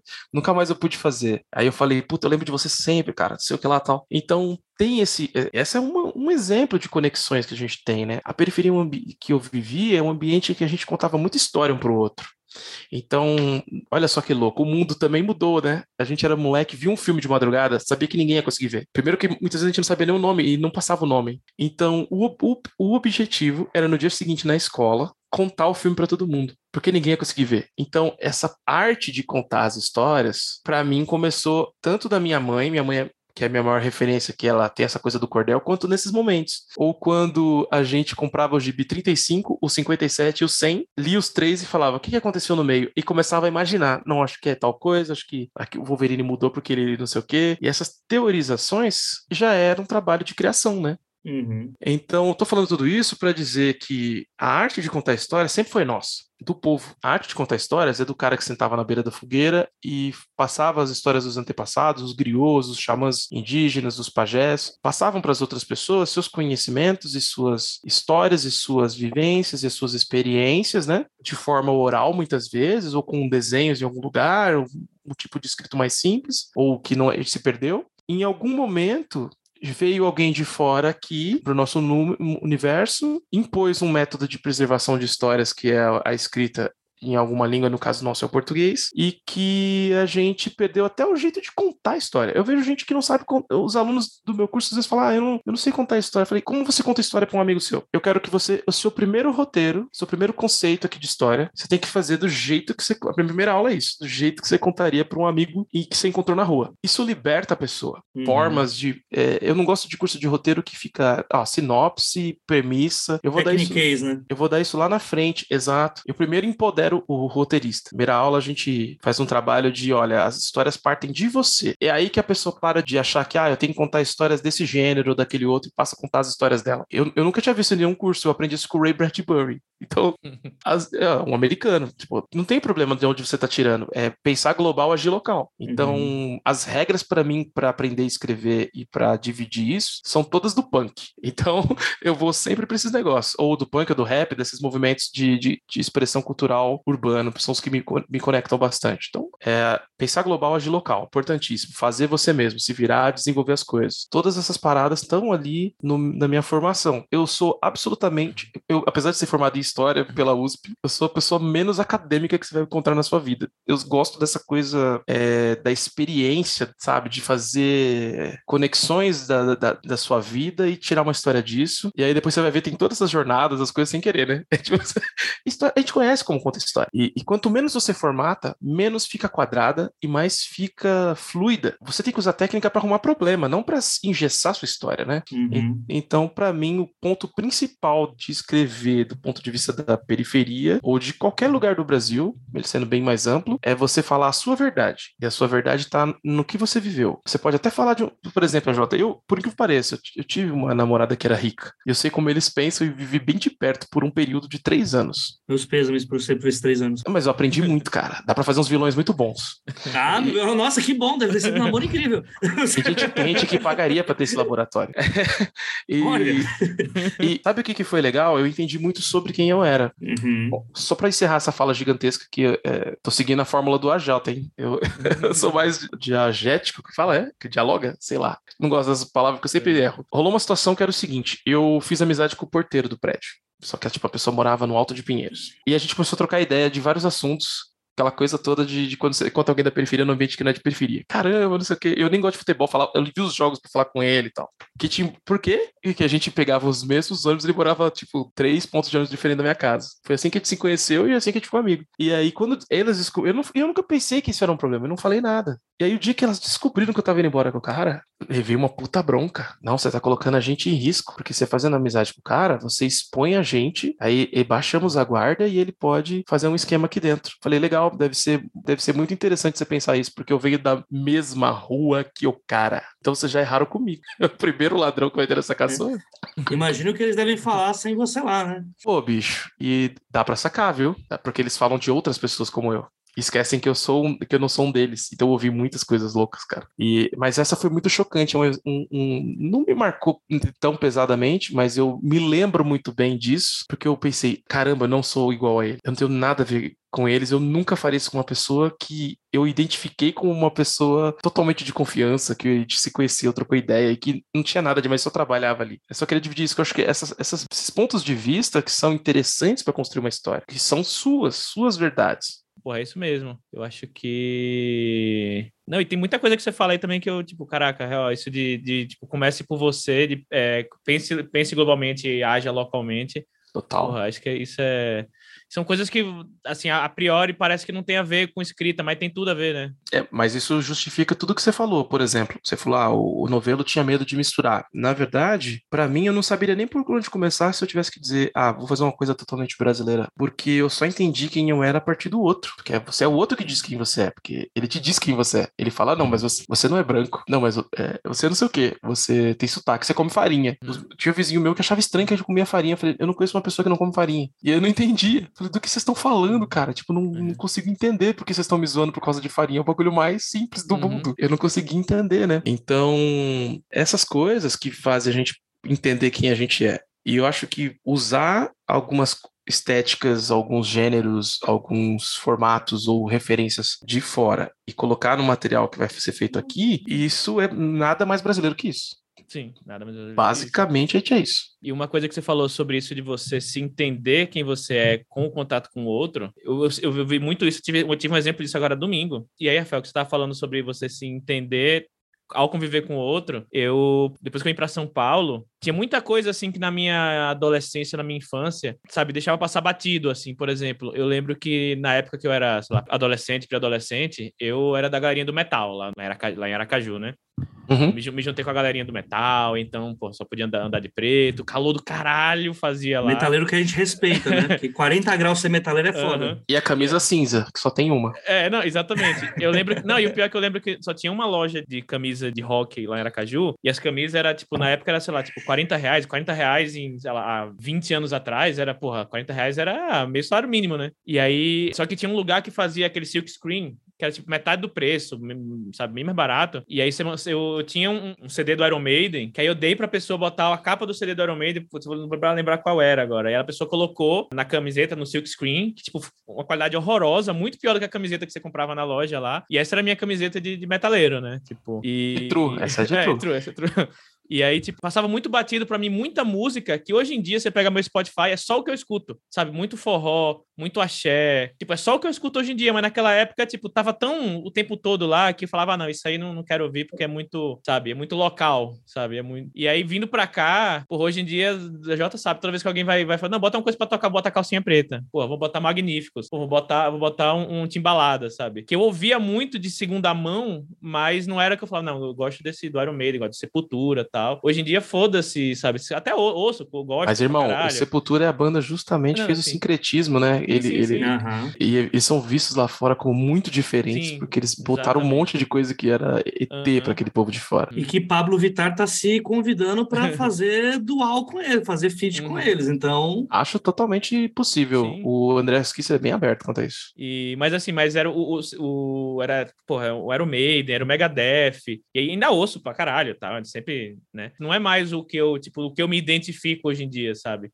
Até porque metade dos metaleiros que gostavam antigamente de é nazista, então já nem. É, agora tem, agora tem, que, tem que olhar na, na, na, internet, né? É, fulano é nazi, sabe? Só para ver se, se continua ouvindo, não. Mas isso é muito que você falou, você, você se identifica muito quem você é ao ter o contato com o outro, né? Então, quando, uhum. eu, quando eu vim para cá morar em São Paulo, que muita gente, tipo, que aí eu. É, a pessoa fala, porra, lá, o que, que é que você ouve lá em Aracaju? Por que, que você ouve lá na Bahia tal? Eu falo, não, eu ouvia era o Maiden. Só que aí depois eu comecei a resgatar muita coisa. E aí uma coisa que deu, que eu tive muito exemplo disso, agora é domingo, a Jota. A Jota tava, quem tava acompanhando domingo passado a, o primeiro turno das eleições, e tem um amigo nosso, Ariel, que também é apoiador aqui também, beijo Ariel. Ele tava aqui em casa e ele é de Salvador E ele tá morando há um mês aqui em São Paulo. E aí eu lembro que saiu o resultado lá da Bahia, o Jerônimo do PT tava, né, muito na frente do Assemineto, e a Bahia tava, tipo, 70% Lula e quase nada Bolsonaro, então a gente tava todo mundo, tipo, é isso aí, vai Bahia e tal. E aí eu botei, botei um, um, um chiclete com banana para tocar, alguma música de carnaval, assim, no, na, na, na, JBL para tocar, quem tava tomando cerveja, tomando vinho e tal. E aí a gente começou, sabe, tipo, a dançar, tá? Já, porra, eu nunca danço chiclete de banana no Salvador, eu vim pra cá, pra São Paulo para dançar chiclete com banana, sabe? Eu acho que tem muito disso. Mas é isso, é isso. Mas isso também é a síndrome do estrangeiro, né? Uhum. Quando você tá fora do seu ambiente é, natural, você vai perceber que as árvores não são iguais, os pássaros, tem aquele, aquele poema, embora, poema do exílio, né? É, né? As árvores que aqui voam, não, não sei o que, como lá tal. Esse poema, e, e, isso a gente. Outra coisa, a gente vê isso na escola e não entende o que tá querendo dizer, porque você não tem experiência para entender aquilo. E, tu era de São Mateus, né? Aham. Uh -huh. Tu foi chamado de pé de barro na escola já, pra ser de São Mateus? Já, e chamava também os outros. E que, e que era da. Que eu, eu estudava no Infante do Henrique, né? Que para quem é de São Mateus, ali do lado, que é da Aricanduva, né? Uhum. E aí que era de Tiradentes, São Mateus, Guatemala, os pés de barro. Quem, a maioria da escola era do era da Vila Matilde, né? Da Tatuapé. E aí eles chamavam a gente de pé de barro, mas tipo, a gente ficava puto, mas não sabia por que era, que é esse mesmo bagulho que você tá falando. Mas eu sou de 83 e o uhum. pé de barro era literalmente pé de barro. O seu tênis, ele Sim. tinha uma marca vermelha, daquela de terra Sim. vermelha. Não, mas é. até no meu também, porque era o pessoal da Tiradentes, os último lugar que asfaltou. Uhum, e era por é isso. Aí você fala, caralho, mas que mentalidade do caralho esses moleques têm de 13, 12 anos que sabe que o lugar que eu venho não é asfaltado, porque eles estão olhando pro nosso sapato o tempo inteiro, porque, porque eles olham como a gente se veste, mesmo que a escola seja uniformizada. Sim. É louco isso, né? Uhum. Ah, eu, por exemplo, estudei na escola particular, né? São Mateus. É outro, outro clichê. Tipo, o cara da periferia pode estudar na escola particular, galera. eu estudei na escola particular e os meus amigos, boa parte não, né? Uhum. Mas a gente era tudo, tudo junto. Então, uma coisa que a gente percebeu que foi muito drástica foi quando a gente começou a bater os, os livros. Pô, deixa eu ver seu livro aí. Nossa, mas eu estudei isso faz um ano que eu estudei isso. E aí a gente começou a conversar e tal, né? E perceber que tinha uma diferença. Ó, que louco. Ali entre nós, naquela medição de. Não sei o nível de tosqueira de vocês, mas eu vou mandar aquela medição de pipi ali, né? A gente olhou um pro outro e falou: Ih, tem um bagulho diferente entre nós. que a gente não tinha se tocado. E aí isso ficou mais claro quando a gente chegou no colégio, que aí a, a diferença era brutal. Eu fazia técnico, os caras estavam. Alguns tinham ido para fazer o técnico no Senai. Então a gente foi buscando outros caminhos e, e ali as, a gente foi foi quando a gente começou a se dividir. Era tudo uma turma só, a gente começou a se dividir quando foi obrig... muitos foram obrigados a ir muito longe para encontrar esse, esse espaço, outros tiveram que é, trabalhar muito cedo, ou alguns nunca se encontraram, mesmo tendo oportunidade, a autoestima é muito diferente, galera. Quem, quem é, uhum. é, é, Eu sempre comento isso, é um papo que eu tive muito forte com o Load, a gente é amigo já há um tempo, o Gil lá, o Load do, do que tá agora. Load que era meu vizinho, morava Sim. do lado da minha casa. A gente tava conversando e eu falei, cara, eu, eu demorei muito para ter autoestima para ser autor de quadrinhos e para entender o que faziam comigo na primeira vez que eu trabalhei numa redação de, de, de, quadrinhos, que eu sofria bullying por justamente essa questão periférica. Tanto que um cara dessa época veio conversar comigo e falei: olha, você não é do mesmo lugar que eu, você não tem a mesma classe social que eu, e você não teve empatia para sacar que eu nunca teria acesso a inglês. Eu fiz informática porque eu não tinha. Ou, ou, aí eu não podia fazer inglês. Que eu nunca tinha precisado usar o português tão correto quanto eu estava usando ali e não entendia que precisava. Eu nunca tinha lidado com um autor de quadrinhos quando, quando eu fui falar com o cara, eu fui mal emocionado. O cara me zoou pra caramba, saca? Tipo, da equipe, que era um cara que fazia quadrinho internacional. O cara me zoou pra caramba porque eu pedi um autógrafo pra ele, mó, tipo, vergonhado ali e tal. Isso estamos falando de 2005, não existia Comic Con, não existia nada disso. Hoje é impensável o cara fazer isso hoje. Interessante, né? Mas na época eles não tiveram sensibilidade nenhuma de ver que eu, tinha, eu tava super apaixonado, era a chance da minha vida e que eles não, não dava para fazer tanto bullying quanto eles fizeram. Ainda mais que eu nunca fui um cara que tomou muito bullying depois do, da quinta série, então foi muito esquisito. É, eu era o cara mais esperto da minha turma, saca? De repente você fala, nossa, ali eu era. O que, que, é isso que tá acontecendo? Aconteceu isso comigo na USP também. Eu, não, não o bullying, mas essa diferença do sentido, caramba, as pessoas aqui falam alemão né, com 17 anos, que estranho. Como assim? O que, que tá acontecendo, né? E, Perguntaram eu... qual era seu professor de tênis? Não, cara, mas eu, é, eu, eu, cansei de. de eu, eu seguia muito tempo ali o anarquismo, né? Estudei Bakunin, Prodon, gosto uhum. muito do, principalmente sou muito da linha dos dos situacionistas ali, aquele material que a Conrad publicou, né, na Baderna, que tem os italianos, os holandeses, que são os caras muito loucos, que já, já faz uma coisa de pós-cultura, pós, pós-arte tal, aquela coisa pós-moderna de questionar a realidade, modificar coisas, né, tipo pegar uma estátua, transformar ela no ponto de encontro dos loucos e, e de repente os caras estão querendo tirar a estátua de lá, saca? Estátua, tipo fazer um bagulho assim com o Borba Gato, saca? Uhum. Eles fizeram isso na Holanda. Então era o tipo de coisa que eu curtia muito. E aí, quando eu, eu ia lá discutir, a gente tava naquele papo de quando tá só as esquerdas que você questiona as coisas que, que não pode questionar hoje em dia, por exemplo, questionava ali um Marx, ó, isso aqui do Marx eu não curto, saca? Papo de, de que, que eu tinha com a galera de Santo André, dos punk, dos cara de filosofia, de história que tinha estudado comigo na, de, do ABC, que a gente podia falar de boa e não deixava de ser esquerda. Você tá questionando, é, é esse o caminho da esquerda. E aí falava com aquele bando de cara vestido de hippie, descendo de carro importado, que parece. O cara usa uma roupa super de. que ele acha que é roupa de pobre, né? Desce do carro importado e ele já é, tá igual. Aí o cara vinha conversar e eu questionava um negócio, tipo, o cara super fanático em, em três, quatro livros do Marx e conhecimento prático zero, né? Pintando aquele, aquelas faixas, mais a, a revolução é amor, saca? E, e eu vindo do lugar. Revolução é amor é, maior, é maravilhoso. eu vindo do lugar que a revolução, revolução era tacar ovo no, no, no político, bater nos caras, saindo na mão com a polícia quando a gente ia pros protestos. E assim, a gente tinha essas questões todas ali na USP e os caras não entendiam nada. Tipo, falei, ó, o CA dos caras era um bagulho para tomar cerveja e fumar maconha. E o CA, eu estudei em duas faculdades, na verdade, esqueci de falar isso. Eu fiz Fundação Santo André, um, dois uhum. anos. Depois fui pra USP. Então, o abismo de ter ser o cara que tinha todos os amigos, que era legal, tinha amigo punk, tinha amigo do movimento negro, amigo de, de, de lésbica feminista, sabe? Eu era diverso de verdade. E quando eu fui pra USP, não tinha diversidade nenhuma. Eu era o único cara da quebrada. E eles não entendiam. E o CA deles era uma bosta. O nosso CA lá, cara, da fundação, a gente ia lá pra salvar o mundo, cara. Gente se encontrava lá para falar o que, que a gente vai fazer de plano para incomodar essa visita do governador que vai ter aqui na fundação. Saca? Como é que a gente vai incomodar o reitor? Eu trabalhava na faculdade. Aí eu falo, eu tenho acesso às documentações pra gente saber como entrar para fazer uma reclamação braba. Aí, sabe essas coisas assim? É, como entrar de, a gente entra de forma institucional e briga de forma porradeira. eles não vão saber de onde veio. Olha essa ideia, muito mais prático. E lá era, ai, mais amor, por favor, e não sei o quê. Uh, sabe? Muito teórico. Então, foi aí que foi morrendo esse meu lado é que teórico. É uma época de uma esquerda muito despolitizada mesmo, né? Que é muito essa. Que até ficou meio caricata hoje, né? Que hoje tem uma esquerda que ela é muito mais ativa, né? Mais voltada para movimento social tipo MST e tal, os coletivos que o pessoal tem feito. Mas mesmo essas pessoas, elas falam que na época que elas estavam. É, era uma esquerda muito trotskista, né? E que... É o cirandeiro Biguins, né? Cirandeiro Biguins. É, o bagulho de pintar as unhas de branco pela paz, tá ligado? E aí é foda, né, mano? Tô fugindo um pouco do assunto, mas ao mesmo tempo falando que é, é assim, eu tenho uma formação boa, galera, e tem um caminho que normalmente é a elite que tem. E, é, e isso foi horrível para mim. Não foi legal, não, velho. Foi legal porque abriu portas, mas na hora que eu tava fazendo, eu tinha dificuldades que ninguém tinha. Eu atravessava três horas para ir, três horas para voltar, porque eu não queria morar lá, uhum. né? Porque eu, eu, eu, achei que ia pirar morando não lá. Que, não queria? Você ia conseguir morar lá? porque custo de vida é gigante, né? Tipo, o bagulho não é um bagulho fácil, né? Não era só isso, cara. Eu simplesmente não queria sair da minha realidade. Tipo, você uhum. não, não quero sair. Eu tenho uma relação interessante com a minha família e com os meus amigos, então eu não queria sair e morar lá. E eu tinha amigos que também eram periféricos que moravam lá, que a vida dos caras era uma bosta, tá ligado? O cara, tra... o cara passava o dia inteiro estudando e trabalhando pra uhum. faculdade, para poder ter um espaço para morar ali e tal. Bom, bom, o que eu quero dizer é, até a nossa forma de ter privilégios é diferente. E com, e com isso, eu fui entendendo quem eu era por essas negações que o outro me trazia. Tipo, e eu moro no, hoje no, no Belenzinho, né? E eu trabalhava aqui na Moderna, que é aqui na rua. E as pessoas falavam assim: nossa, essa rua é tão perigosa. Eu, falei, eu dava risada e falava: tem um cara mó perigoso nessa rua, que é mó maloqueiro de São Mateus. Eu falei: é mesmo? E a pessoa falava: quem? Eu.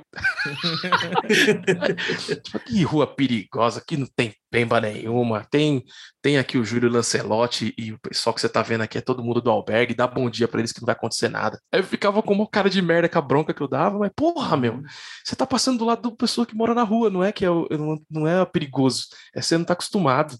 É, é, só dar bom dia, em, em, em, três meses você sabe o nome, depois o cara tá, não tá mais te pedindo dinheiro, ele te pede o que ele precisa. Tipo, olha, cara, eu preciso usar tal parada, ou eu preciso. Esses dias os caras me pediram, tava numa fogueira, tava frio, e me pediram pra alguma coisa para fazer na fogueira. Velho, fiquei encanado. Falei, cara, tô com pouco dinheiro, o que, que eu vou fazer? Aí eu tive a ideia de comprar um quilo de linguiça e os espetos, velho. Vai ser a festa, irmão. Aí comprei lá um quilo de linguiça, a mais barata para render, pra ter muitas. Os espetos, comprei breja pros caras, levei. Meu irmão, até hoje eles me veem e falam, ó, oh, o cara da linguiça linguiça. cara da linguiça é ótimo. Isso começou também. É, ah, eu tô emendando a história na outra, desculpa. Não, deixa eu, deixa eu, que eu peguei um raciocínio aqui disso que você tá colocando. Bora, bora, bora. Porque assim, quem não tiver muito sintonizado vai achar que a gente se perdeu no assunto, mas na verdade não. Uhum. Porque assim, no fim das contas, quando a gente fala sobre escrever sobre o Brasil, a gente tá falando sobre isso porque provavelmente tenho quase certeza disso, porque eu entendo os números de quem escuta podcast. A maioria das pessoas que estão escutando aqui não pertence a este local que nós estamos falando. Então, quando. Eu, não, eu, eu gosto de deixar as coisas bem claras assim. Não, não, provavelmente não é a realidade de você que está ouvindo. Então, quando a gente fala sobre como. Ah, e uma coisa, se for, tamo junto. É, não, se for, é nós, mano. Manda mensagem aí, curte os bagulho, troca ideia com nós, também vai ser muito bem recebido. Se não for, também, só que venha na paz. Agora, quando a gente fala sobre escrever sobre brasilidade, né, que é o tema do, dessa sequência aí que o Thiago Lee tá falando, é impossível você falar o que é escrever sobre Brasil, porque Brasil não é uma coisa, né? Se a gente for colocar assim, a distância fronteiriça que existe entre estados, entre bairros, entre locais, o Brasil é só o que a gente chama de Brasil é só um monte de terra que foi demarcada uh, é, para ser dita que aquilo ali é um país de cinco, seis letras e que vai e que representa futebol, caipirinha e samba para quem está lá fora.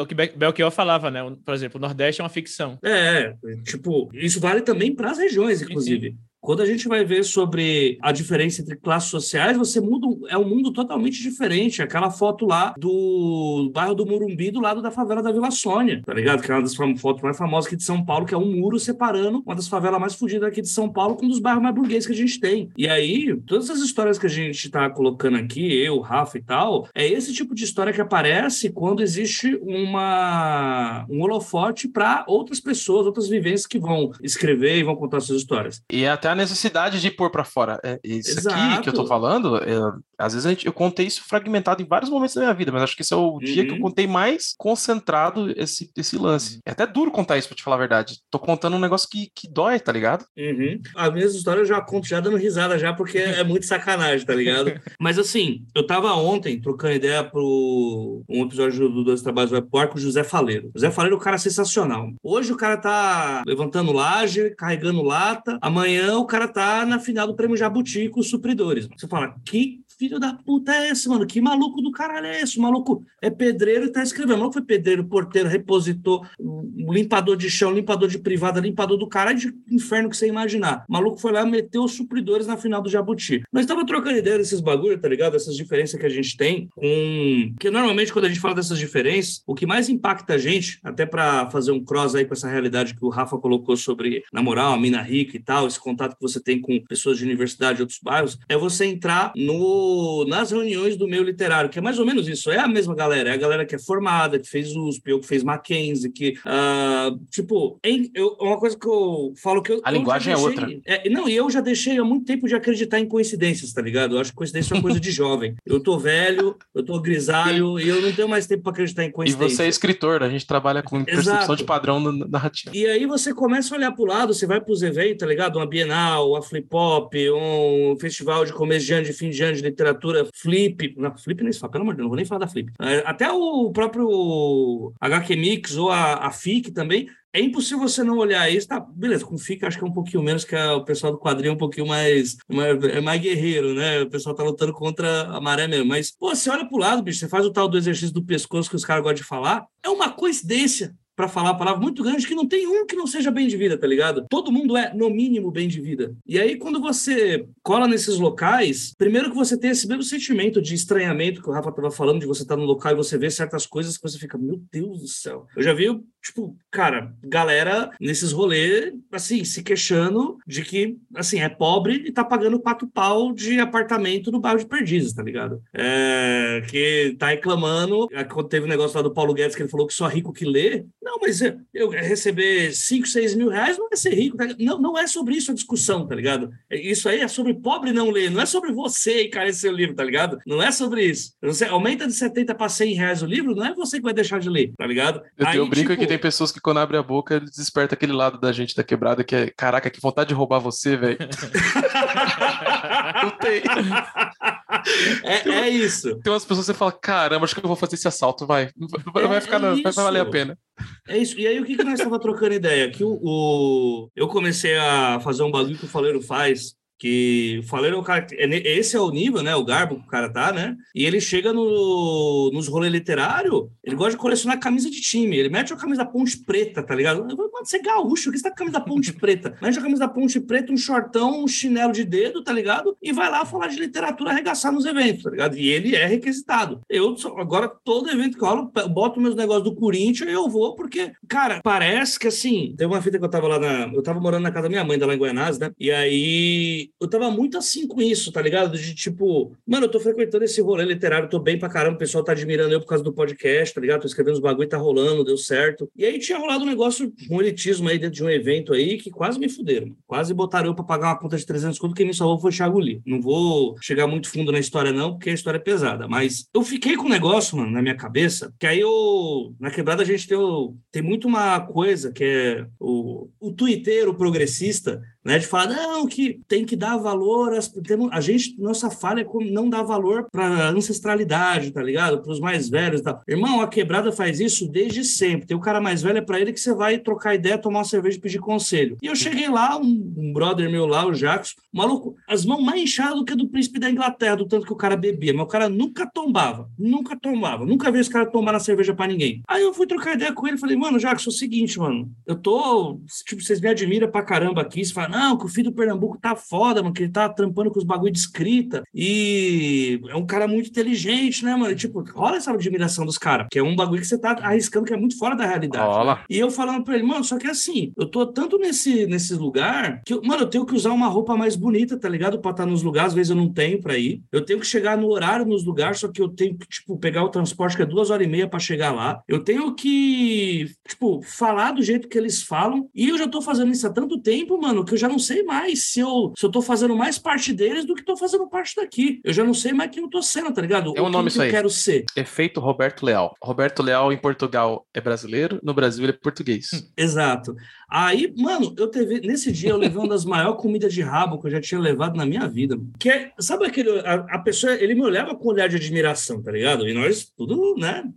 Tomando as, tomando as brejas lá e tal. Ele olhou para mim, ele botou a mão no meu, o dedo no meu nariz, mano, falou o seguinte: você tá deixando esse bando de playboy do caralho entrar na sua mente, mano? Você saiu daqui a porra desse lugar aqui, com todo respeito, ele não teve, mas assim, você saiu daqui, dos cafundó do Judas, para ir para lá pro centro, você tá não sei quanto tempo lá, todo mundo aqui fala, não, que o filho do Pernambuco tá estourando, que o moleque tá arregaçando, tá aparecendo na internet, tinha aparecido até na Globo na época, tá ligado? No, no G1 lá, e aí você foi para lá, e agora, tipo, tudo que você fez, você fez sendo daqui, você fez seguindo os bagulhos que você aprendeu com nós aqui, e agora você tá com dúvida de onde que você é, que porra que é essa? Você quer tomar um tapa na tua cara agora, mano? Aquele jeito bem uhum. gostoso, sensível. Que, que, que você estava merecendo. Que eu estava merecendo. E, mano, ele falou um bagulho mais óbvio do mundo, que era o que, que era isso? Era eu querendo mudar como eu me visto, mudar como eu falo, mudar até a forma como eu escrevo para poder agradar uma galera, sendo que eu só cheguei até lá porque eu sou diferente dessas pessoas, tá ligado? Meu diferencial uhum. era esse. E aí eu tava meio que me perdendo nisso, de tipo, eu tô deixando os caras montar um triplex na minha cabeça, 51 mansões pagas em dinheiro vivo,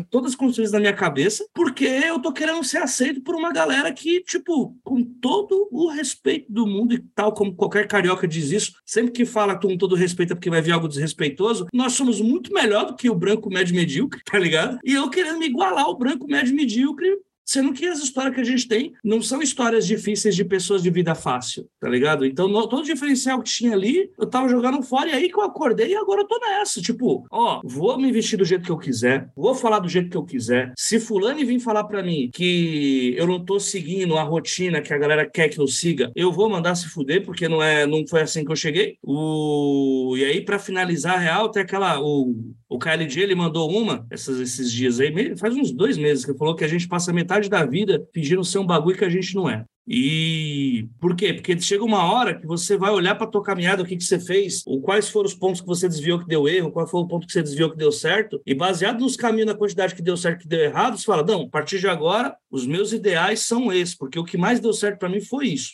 Então, é, eu não vou desviar desse bagulho que estava dando certo, mesmo que isso seja para pagar de simpatia para os outros. Foda-se, eu não quero ser simpatia para ninguém, vai ter que me engolir. Tá isso daí que você falou tem a ver com, com, um filme bem famoso, chama My Fair Lady, que é aquele quadro Happy Burning, que é sobre. Ele é sobre um, uma moça que ela é uma moça bem, bem simples, né? E o, e o cara é um aristocrata e ele diz: Olha, se eu consigo transformar essa mulher numa dama. Só que o parte mais legal, eu não descobri isso no My Fair Lady. Eu assisti no Chaves, no Chapolin tem um episódio. Da florista, da, da moça da flor. Esse episódio é uma, uma, uma, uma sátira dessa história, que é um, baseada numa outra peça, Pigmalião e tal. É basicamente isso. Então essa é uma discussão antiga e é uma discussão literária. Uhum. Olha que interessante. Essa discussão é antiga e é literária que é. Até que ponto é o que me define como alguém periférico é a gíria? Eu já vi o Mano Brown falar disso também. É a gíria, é o falar errado, é, é, é ser chucro. É, é, é, isso que me define como alguém da periferia? Ou alguém que tem um ponto de vista mais empático, ou alguém que consegue ver a coisa prática de uma maneira mais realista. Então, tudo isso que você está falando é sobre escrever desde o começo. Porque, primeiro, a sua verdade é aceitar quem você é. Segundo, você vai encontrar a sua verdade ouvindo o que os outros falam de você que você vai questionar, vai ver que você é diferente e vai entender isso. Então isso tem que estar no seu trabalho. Terceiro, as pessoas vão tentar te botar para baixo toda hora, porque uhum. eles vão invalidar o jeito que você escreve, eles vão invalidar a sua roupa, eles vão invalidar a sua postura. Até porque, né, Rafa, acontece o contrário também. O simples fato de estar nesses locais, e eu só o simples fato de eu falar, o,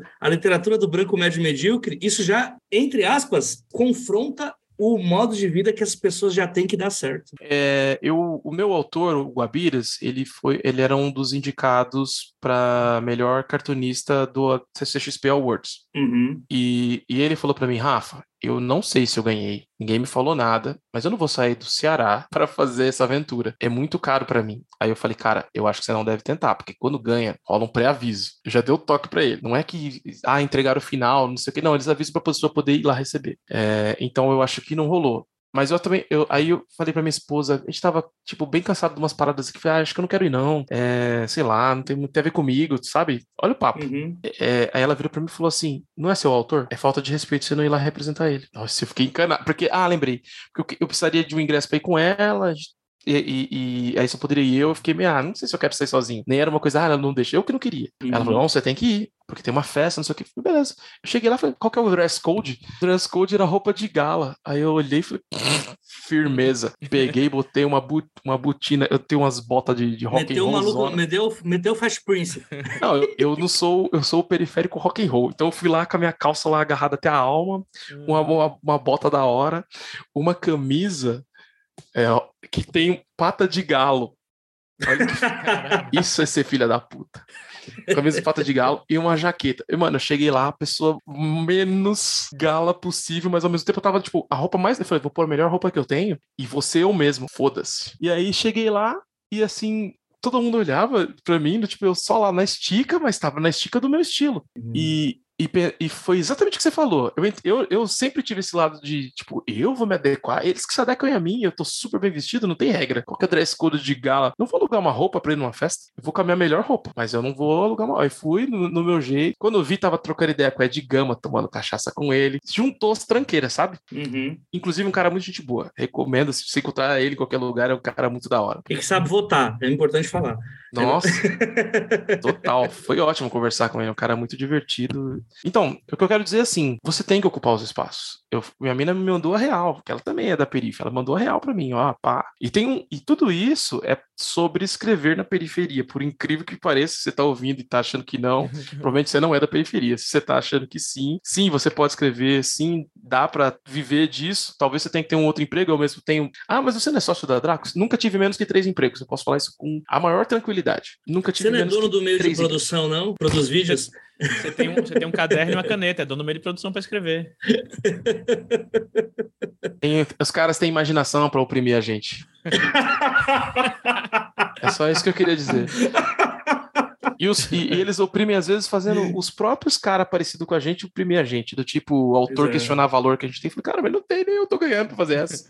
tô te pagando, às vezes, do meu bolso, do salário que eu tenho do outro trampo, pra você fazer parte do, do, do, negócio. E o cara questionando que eu tinha que contratar alguém pra fazer o marketing da Draco. Eu falei, irmão, a Draco são duas pessoas que fazem tudo. Do pacote. O Eric é o cara que faz absolutamente tudo. De desenhar a capa, fazer pacote, velho. É, e eu faço uma parte disso. De, de, e não sei o quê. E, uma, e a minha parte é o marketing. E não, não dá para chegar muito longe, porque tem uma parte que é acessível só com dinheiro, é acessível só com contato. É, contato no sentido de eu, eu estudei na melhor escola e o cara que cresceu comigo é, o, é, é, é namorado da artista de televisão. É assim que é a vida desses caras, uhum. né? Então, é eu jogar a vida em modo tutorial. É, então, uma outra coisa que rola também, é que eu e o Eric sofremos com isso, é porque uma galera que, por exemplo, eu vejo a galera abrindo uma editora com dinheiro, o cara sabe administrar um negócio, velho. A gente não sabe, a gente aprendeu um monte de coisa, a gente caiu em armadilhas que a gente falou, caraca, não sabia que tinha que fazer isso. É, simplesmente porque por mais que a gente tivesse ali acesso a alguma informação, algumas coisas nunca nos foram. A gente não foi ensinado a ser empresário. Uhum. Entendeu? É uma coisa que a gente foi errando. A gente achava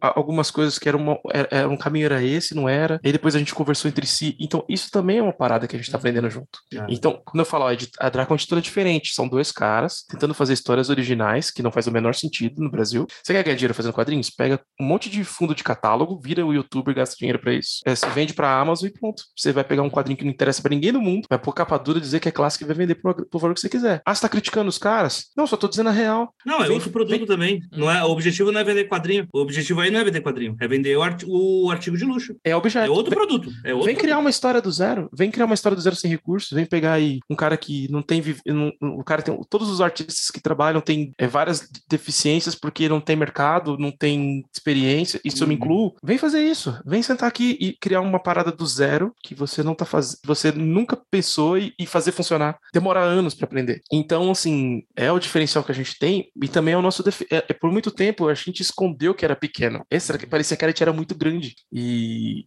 eu tive um papo com o Eric uma, um determinado momento que ele se tocou, não, mano, a gente é pequeno. Sabe o que virou para nós? E vou dizer que é o ponto de e conectar tudo? Fazer uma perifacom. A primeira perifacom a gente foi fazer na achando, ah, tô fazendo porque é certo. Imagina quando você vai fazer um negócio, ah, vou fazer para porque é certo, porque eu quero dar acesso para essas pessoas e tal. E chegou lá, foi, foi, fez bem para nós, porque todo mundo da periferia se identificava com as minhas HQs, porque meus personagens são tudo negros, são tudo da periferia, os temas são porrada. E enquanto que a galera que não é da quebrada eh, já vê isso de um jeito, ah, não, quadrinhos com violência, né? né? E não sei o quê. Ah. É, cara, cheguei a conversar com pessoas que conheciam tudo da Draco e não tinha dinheiro para levar. Não, meu irmão, você vai levar, vai você tá entendendo? Escolhe o que você quer. Rolou várias situações. A gente vendeu muito. Na última, deu três, quatro horas da tarde, eu não tinha mais o que vender. Tipo assim, apagão é, é tipo, é o troço que conecta muito com a galera da periferia. E quanto que, quando eu tentei divulgar com a galera do que é o, o consumidor clássico de quadrinhos, os caras, não, ah, não faz sentido isso aqui, não conecta. Não, meu irmão, é o, é o cara que luta capoeira, que é negro, que curte hip hop, que anda de bermudão. É isso aí, ô, Rafa, é o bagulho que eu sempre falo, que é sempre minha crítica sobre o mercado, que é não tem como você ter mais leitores se você não escrever coisas que se identificam com as pessoas que vão comprar. E aí eu falo, o mercado sabe muito bem para quem ele está vendendo. O que mais a gente está vendo hoje são, principalmente, eu não sei como é está com quadrinhos, mas na parte de literatura, tá muito mais uma tendência a vender brinde para encarecer o livro para que a pessoa se sinta exclusiva, ou seja, você está vendendo para classe A e B. Uma editor... Ah, tem essa, essas, essa daí tem é, nome, endereços e CNPJ. Não, não, tem várias. Se não, mas quem, quem, criou esse modelo, eu posso dizer claramente ah, quem criou esse ah. modelo foi a Kozak Naif. Posso falar que ela morreu. Ah, é, sim, sim. Foi a Kozak Naif que inventou e depois as outras são as Kozak Naif é. genérica. E aí, tipo, você se você não tem pessoas que têm essa identificação, não adianta você falar, ai, não, mas por que, que o brasileiro não lê? Por que que... Cara, é uma grande roda de Sansara isso que nós estamos falando, uma coisa vai levando para outra. Porque o que, que é escrever sobre o Brasil? Você escrever sobre o vivência brasileiro no geral. A gente tem 61% de população que não ganha dois salários mínimos. E como que você não escreve para essas pessoas? O público está ali, as pessoas querem. Ah, não, que livro de bolso não vende aqui no Brasil. Por quê? Porque você acostumou a porra de um público que quer artigo de luxo, não quer livro de bolso. Para a pessoa que quer quer o livro de bolso, se você der uma história para ela, ela vai comprar a porra do livro de bolso, porque ela quer ver a história. Agora, você quer vender objetos, quer vender objeto de luxo. Ele cria, e ele cria no, no pobre a vontade capitalista de querer ter o troço de luxo que não significa nada. É, ou, nem, ou nem ter a vontade, porque o que acontece é bem pior, é uma não, não é identificação é com o local. Isso que você falou, não, que a quebrada lê. Assim, a quebrada lê, aquilo que é muito específico. Eu vejo muito Quebrada lendo poesia, livro muito antigo, livro. A Quebrada não está nesse mercado que é colocado para nós. Não está. Os que estão são uma galera que se esforça pra caralho, que cata, porra, hoje e aí, eu pago a conta de luz e mês que vem eu pago duas e compro um livro, ou eu baixo o PDF, tá ligado? É isso. Essas pessoas não estão nesse mercado, tá Concordo. Então a fita é essa, tipo, como que você vai escrever sobre o Brasil também é isso. É tu, porque a nossa, o que você tem a ver sobre escrever sobre o Brasil? É porque não tem quem escreve, porque não tem quem lê Brasil. E não tem quem lê Brasil porque não está sendo publicado para essas pessoas. E não está sendo publicado por quê? Porque o mercado já tem para quem ele quer vender. Quando a gente saiu daquela perifa com a primeira que foi no Capão Redondo, a primeira coisa que eu falei é: nossa, eu olho a janela e vejo São Mateus era igual estar tá numa escola de São Mateus. Que caraca, é muito igual, muito igual, muito igual. A sensação era estranha, porque eu nunca tinha feito aquele evento me sentindo em casa, então era muito estranho. E saindo de lá, a gente começou a conversar, nossa, olha, olha como o pessoal se conecta. Eu nunca vi alguém ficar tão feliz de, me de encontrar um projeto como o nosso em outros eventos. E a gente ficou meio emocionadão e, e mexeu muito e a gente entendeu quem a gente era ali. Então, o que você estava falando, ah, pô,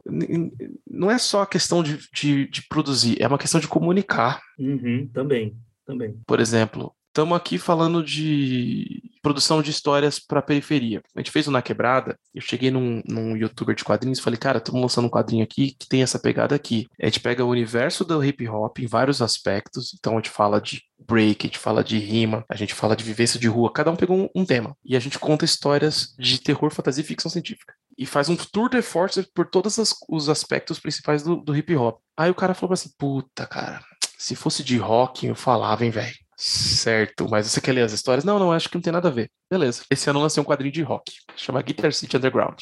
Cheguei nesse cara e falei, então, velho, tô lançando um quadrinho de rock, vou te mandar. Aí ele olhou o quadrinho de rock e falou: Ah, cara, não curto quadrinho trash, meu público não gosta. Meu público gosta de quadrinhos edificantes e super-heróis. Corta pro Pernalonga de batom.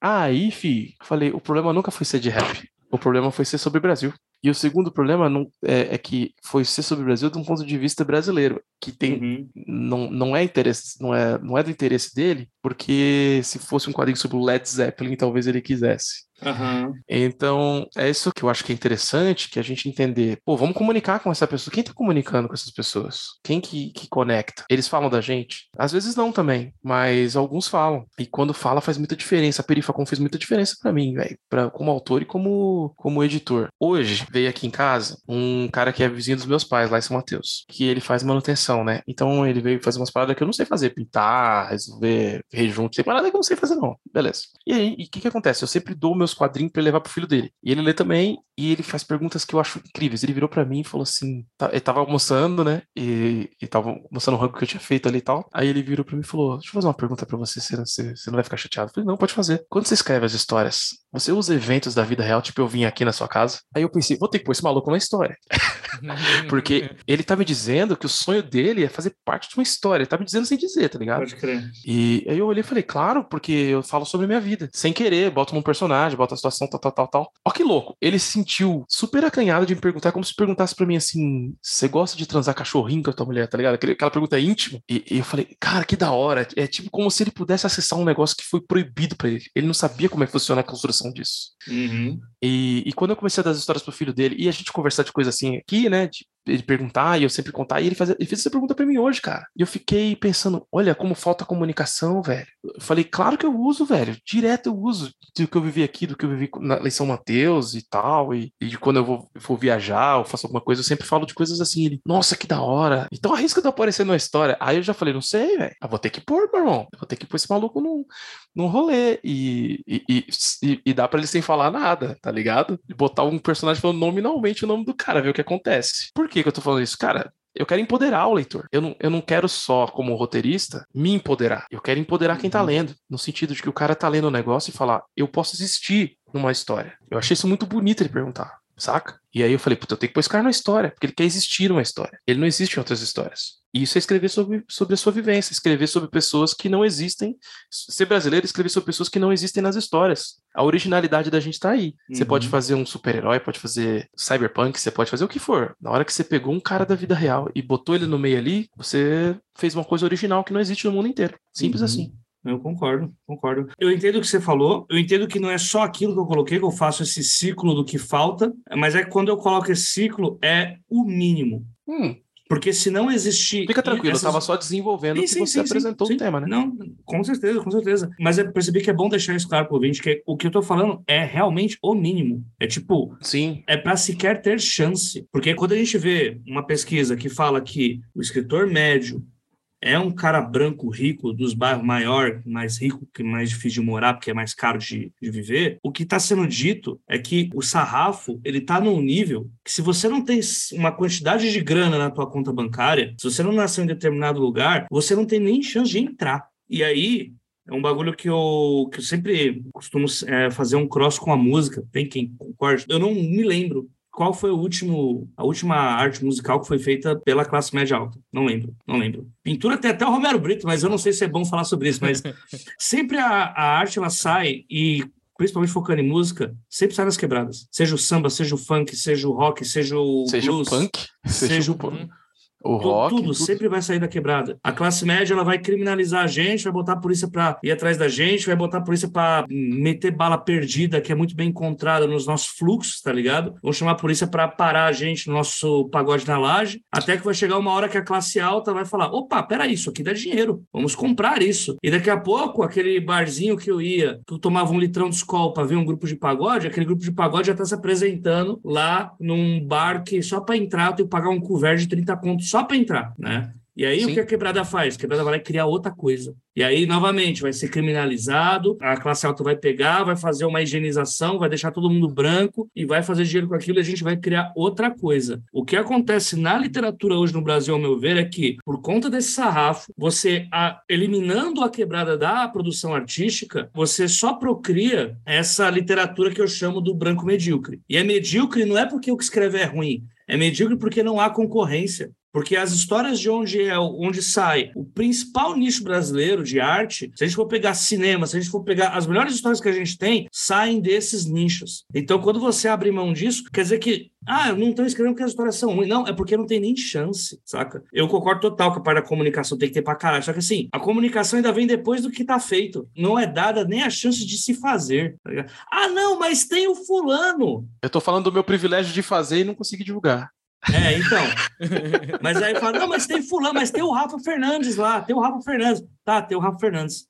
Tá. Não, mas você acabou de falar lá do faleiro. Tá, tá tem o faleiro. Me fala, você que está escutando, ouvinte, me fala aí, sem pestanejar, me fala cinco autor periférico aí que você conhece. Tá foda, né? Tá queimando o neurônio. Não dá. Uhum. Sacou? Então, é muito essa fita, assim, para mim, tá ligado? É um dos principais motivos, assim, de eu falar, pô, tem que escrever sobre isso, porque não tem essas histórias, não tem exatamente porque o sarrafo tá, tá muito alto. Queria citar aqui, o, eu ouvi um dia desse o, o podcast aquele dessa letra show com o Cauê Moura e o, o Load, e eles fizeram um episódio lá com o Ian Neves, que é um comunista lá da Soberana, e aí o episódio tem, sei lá, tipo, três horas e meia, e aí tem uma hora, assim, lá no, no depois de umas duas horas de episódio, que o, o Cauê fala, é, a gente está com muito um tempo de, de, episódio muito maior do que o maior dos nossos episódios, mas eu seria incapaz de pausar o, o, a conversa. Então segue o jogo. É mais, mais ou menos o que está acontecendo aqui também. Mas... é, é porque a gente está tenho... numa introdução eterna para o assunto, é. né? Mas Exatamente. Eu... Afinal, o episódio é sobre literatura fantástica, né? É isso? Exato. E aí, que, boa deixa para. Vou fazer uma pergunta que aí a gente meio que dividiu em, em duas perguntas, né? Sobre, sobre a primeira questão, que é sobre né, escrever no Brasil. Por mais que vocês tenham, entre aspas, né, falado de assuntos diversos, a gente estava sempre no assunto, né? Isso que é importante. Eu acho que é legal até, é, até interessante isso de os formatos dos episódios serem diferentes um dos outros, porque mostra justamente isso, né? O que cada visão que a gente vai trazer em cada um dos episódios, ela traz também formas diferentes de se, de, de se falar sobre escrita, né? Então acho que é isso aí é, é super importante. E aí o que eu ia falar aqui justamente é sobre né, o, o tema do, do, do, episódio, que é, é, como é que vocês pensam o elemento fantástico na história de vocês, né? Vocês já falaram sobre, sobre escrever, sobre como vocês pensam os temas e tudo mais, sobre, sobre o que significa né, escrever no Brasil enquanto uma pessoa de periferia, né? E o elemento fantástico específico, né? Como é que vocês, e aí ficção científica, fantasia, horror, né? Como é que vocês vão pensar os elementos fantásticos, né? Como é que vocês inserem eles, como vocês pensam ele na história de vocês? E aí fica aberto a vocês responderem como acharem melhor, assim. Olha, tem uma vivência meio doida disso, né? Acho que começa com como eu aprendi a contar histórias. Foi com minha mãe me contando histórias. A minha mãe é a minha principal influência como escritor e criador. Ela sempre contava histórias fantásticas para nós. Sejam histórias com. Claramente hoje eu vejo que é uma, de origem de cordel, ou sejam aquelas versões também de, de cordel bíblicas, né? Tem umas histórias bíblicas que não são da Bíblia, essa novidade sobre o cordel. É tipo um, uns causos, tipo Jesus e Pedro estilo Pedro Malazarte, tá ligado? Tinha muita coisa fantástica. Era cobra que a pessoa cortava metade, ela voltava maior e pegava a pessoa. Tinha um monte de coisa que eu contava. O capeta indo buscar uma alma e a a véia do, do marido que morreu de uma veinha. Aí a veinha faz, ó, se você ficar, dormir comigo na cama, passar a noite inteira sem ir embora, leva a minha também. Aí a velha tinha comido batata doce, ovo, sei lá o que, passou a noite toda peidando, o diabo não aguentou, foi embora. Essas histórias que ela me contava e tal, bem, bem nessa tradição, né? É, são a principal referência que eu tenho. E não é só isso, o, a periferia é fantástica pra caramba. O que eu ia falar, porra.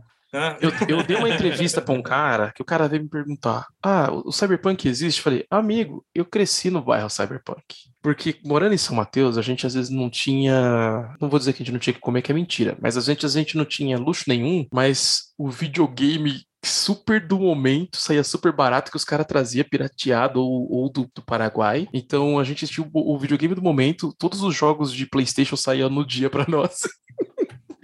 e absolutamente cyberpunk. A gente tinha alta tecnologia, baixa qualidade de vida. Nada mais é cyberpunk que isso. Hoje você vai, vai na periferia, todo mundo tem um celular. As pessoas sabem usar um celular, as pessoas manjam de computador. Às vezes elas estão usando da pior maneira possível, mas elas têm acesso. A quebrada foi que inventou o conceito de levar o celular do ladrão. Você pega um celular bostinho, um celular bom, você leva o do ladrão. Exato, e tem também o, toda uma questão da gente é, ter interesse em tecnologia. A gente é, é, um ambiente, pelo menos eu vivi isso muito quando era garoto, que às vezes a gente não tinha acesso, mas tinha interesse. O que acontece quando você, você tem interesse e não tem acesso? Você imagina. Então, a tecnologia para nós, ela era fantástica. Tanto que quando eu comecei a trabalhar, estudar programação, eu me desinteressei por total, porque era bem menos interessante do que eu imaginava que era. E na época eu achei que era ruim isso. Hoje eu falo, não, eu estava já aprendendo a criar, eu não percebi. Porque como eu não sabia o que, que era hackear, aquilo para mim era fantástico. E quando eu vi o que, que era, eu falei, nossa, que merda, é mó chato. que negócio chato. E aquele negócio fantástico não existe. Então, é, você, vai, você vai preenchendo lacunas, enquanto que o terror tá o tempo todo também. É, eu sempre gostei muito de terror, né? Minha conexão bem forte. Além da minha mãe gostar e de assistir junto e tal, de ir nas locadoras e tal, eu gostava de ouvir pessoas contando histórias de, de medo que falava quando era garoto. Então eu conheci uma pessoa mais velha, que é o lance que você falou, eu falava, ô, oh, me conta uma história de medo. Aí a pessoa tinha que, meu, que nunca fez um negócio desse, né? A pessoa improvisava, contava uma história de alguém que morreu da família, ou um sonho que alguém teve. Que da, da... E aí, isso tudo foi virando a, a minha bagagem, né? E é o meu ponto de vista do que, que é interessante e o que, que não é dentro desses aspectos todos, né? Então, eu sou filho de uma mulher que me ensinou coisas que, eu, que me tornaram uma pessoa que vê tudo diferente. E um cara também que sangue no zóio, que bota para correr, por isso que eu sou um cara que faz as paradas. Então, eu tenho essa ancestralidade ali já no, no, no na minha casa. E, e, dos antepassados, eu vou ver os, os xamãs lá, bezedores, não sei o quê, eu, eu me identifico pra caramba com isso, né? Uhum. Hoje em dia, quando ah, mas o Rafael, você escreve sobre. Você coloca a magia do caos, não sei o quê. Cada vez que eu, que eu entendo a magia do caos, mais eu percebo que tem mais a ver com a minha ancestralidade de xamãs e benzedores e, e, pessoas que conhecem planta, que, que tem sonho, entende o sonho, que percebe um negócio, tipo, viu um vulto em casa e faz uma interpretação e aquilo faz sentido. Essa conexão não racional com a vida é extremamente periférica. Extremamente. E isso que vai te trazer essa bagagem fantástica para criar. Então, por exemplo, minha mãe falava para mim assim: ó, oh, filho, você não, não maltrata seus brinquedos porque eles têm vida. E eu fiquei. E, e, e, falava muito desse, desse lance de não, eles têm vida, eles têm sentimentos, não sei o que e tal. Aí quando vi Toy Story, eu falei, ah, mas estava certo.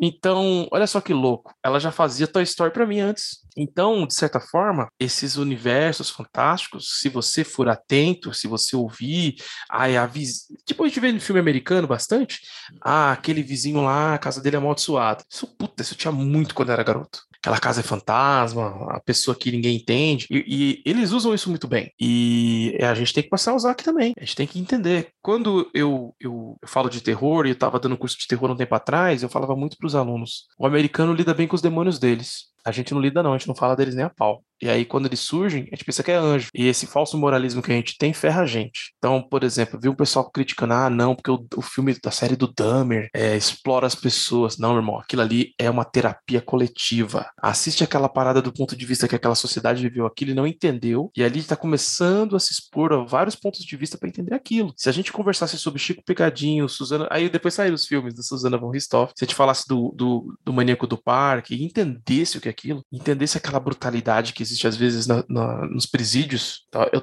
eu gosto, eu quero muito. Eu tô, eu tô pensando em fazer uma história de terror que se passa uma parte em presídios. E tava estudando.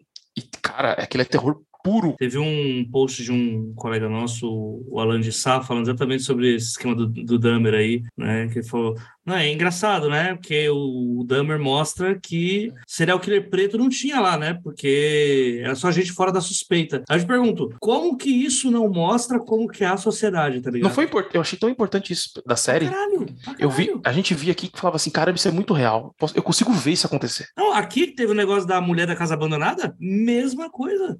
Mesma coisa. Porque aqui não está falando sobre a sociedade que a mulher pode fazer o que acontecer, vai plantar o diabo, escravizar, torturar, fazer a puta que pariu o que for, que vai ter até presidente querendo, hum. tipo, te safar dos seus crimes e trazer de volta pro país. E o que as pessoas acham errado é que, ah, tá diminuindo o valor do imóvel na rua. O é, o problema é, é que isso. diminui o valor do imóvel da rua. É isso. Ah, isso, é, isso é capitalismo, né, irmão? É, enquanto os americanos pegam e transformam isso num lugar para as pessoas visitarem. Então, assim, a gente não precisa virar americano, mas a gente tem que aprender com o que eles acertam. E lidar com os demônios deles são gênios, eles manjam muito. Eles fizeram uma terapia sobre guerra que a gente nunca fez aqui sobre ditadura, que a gente fez um pouquinho e já, e já sumiu. Uhum. Né? Tem vários filmes importantes sobre guerra, literatura e tal, mas isso sumiu. E, e, lá, assim, filme de Segunda Guerra Mundial, todo ano tem um. Aqui tinha que ter um, um, um filme sobre Segunda Guerra, sobre Segunda Guerra, sobre ditadura, sobre a, as coisas que acontecem de errado, como por exemplo Césio, que rolou, não sei, lembra? Que acho que foi em Goiânia, Goiás, Césio, Goiás, não lembro o número agora. Goiás, isso. 137, eu acho. 135, 137, é. não lembro. É, a gente não, não fala desses monstros que a gente cria aqui. O que, que, que o Dahmer mostra? Não existe monstro. São pessoas uhum. e, e que tem uma tendência, pode acontecer de ter uma tendência, e, e, que no Monster, a gente, por exemplo, o Monster aquele das Minas, a gente vê que nem tem tendência, isso é a, é a opressão que cria às vezes. E por isso, será que, será que não, não. Por que, que a gente não discute o que acontece nos presídios, cara? Os caras cortam os pedaços e balança assim. É, que qual que é o lance daquilo? Que que, eu tô fazendo uma história que vai para esse caminho. O que que tá rolando ali? Que desumanidade é essa? O que que causou essa desumanidade? Eu gosto muito de escrever com relatos, sabe? Com pessoas me contando coisas. Uhum. Eu preciso ter, conhecer mais pessoas que tenham vivido isso pessoalmente para escrever. Então, é isso que eu estou dizendo. O Fantástico, ele é uma forma de você dizer, fazer um exercício imaginativo sobre a realidade para entendê-la melhor de outros pontos de vista. Muitas vezes o, o, o emocional, o, o sobrenatural é o, é, é o, que a gente não entende, mas que existe. Né? Não dá para dizer que não existe. Todo mundo já teve uma experiência que não, não consegue uhum. explicar. As explicações eu, eu, eu não acredito, mas as sensações eu acredito. Uhum.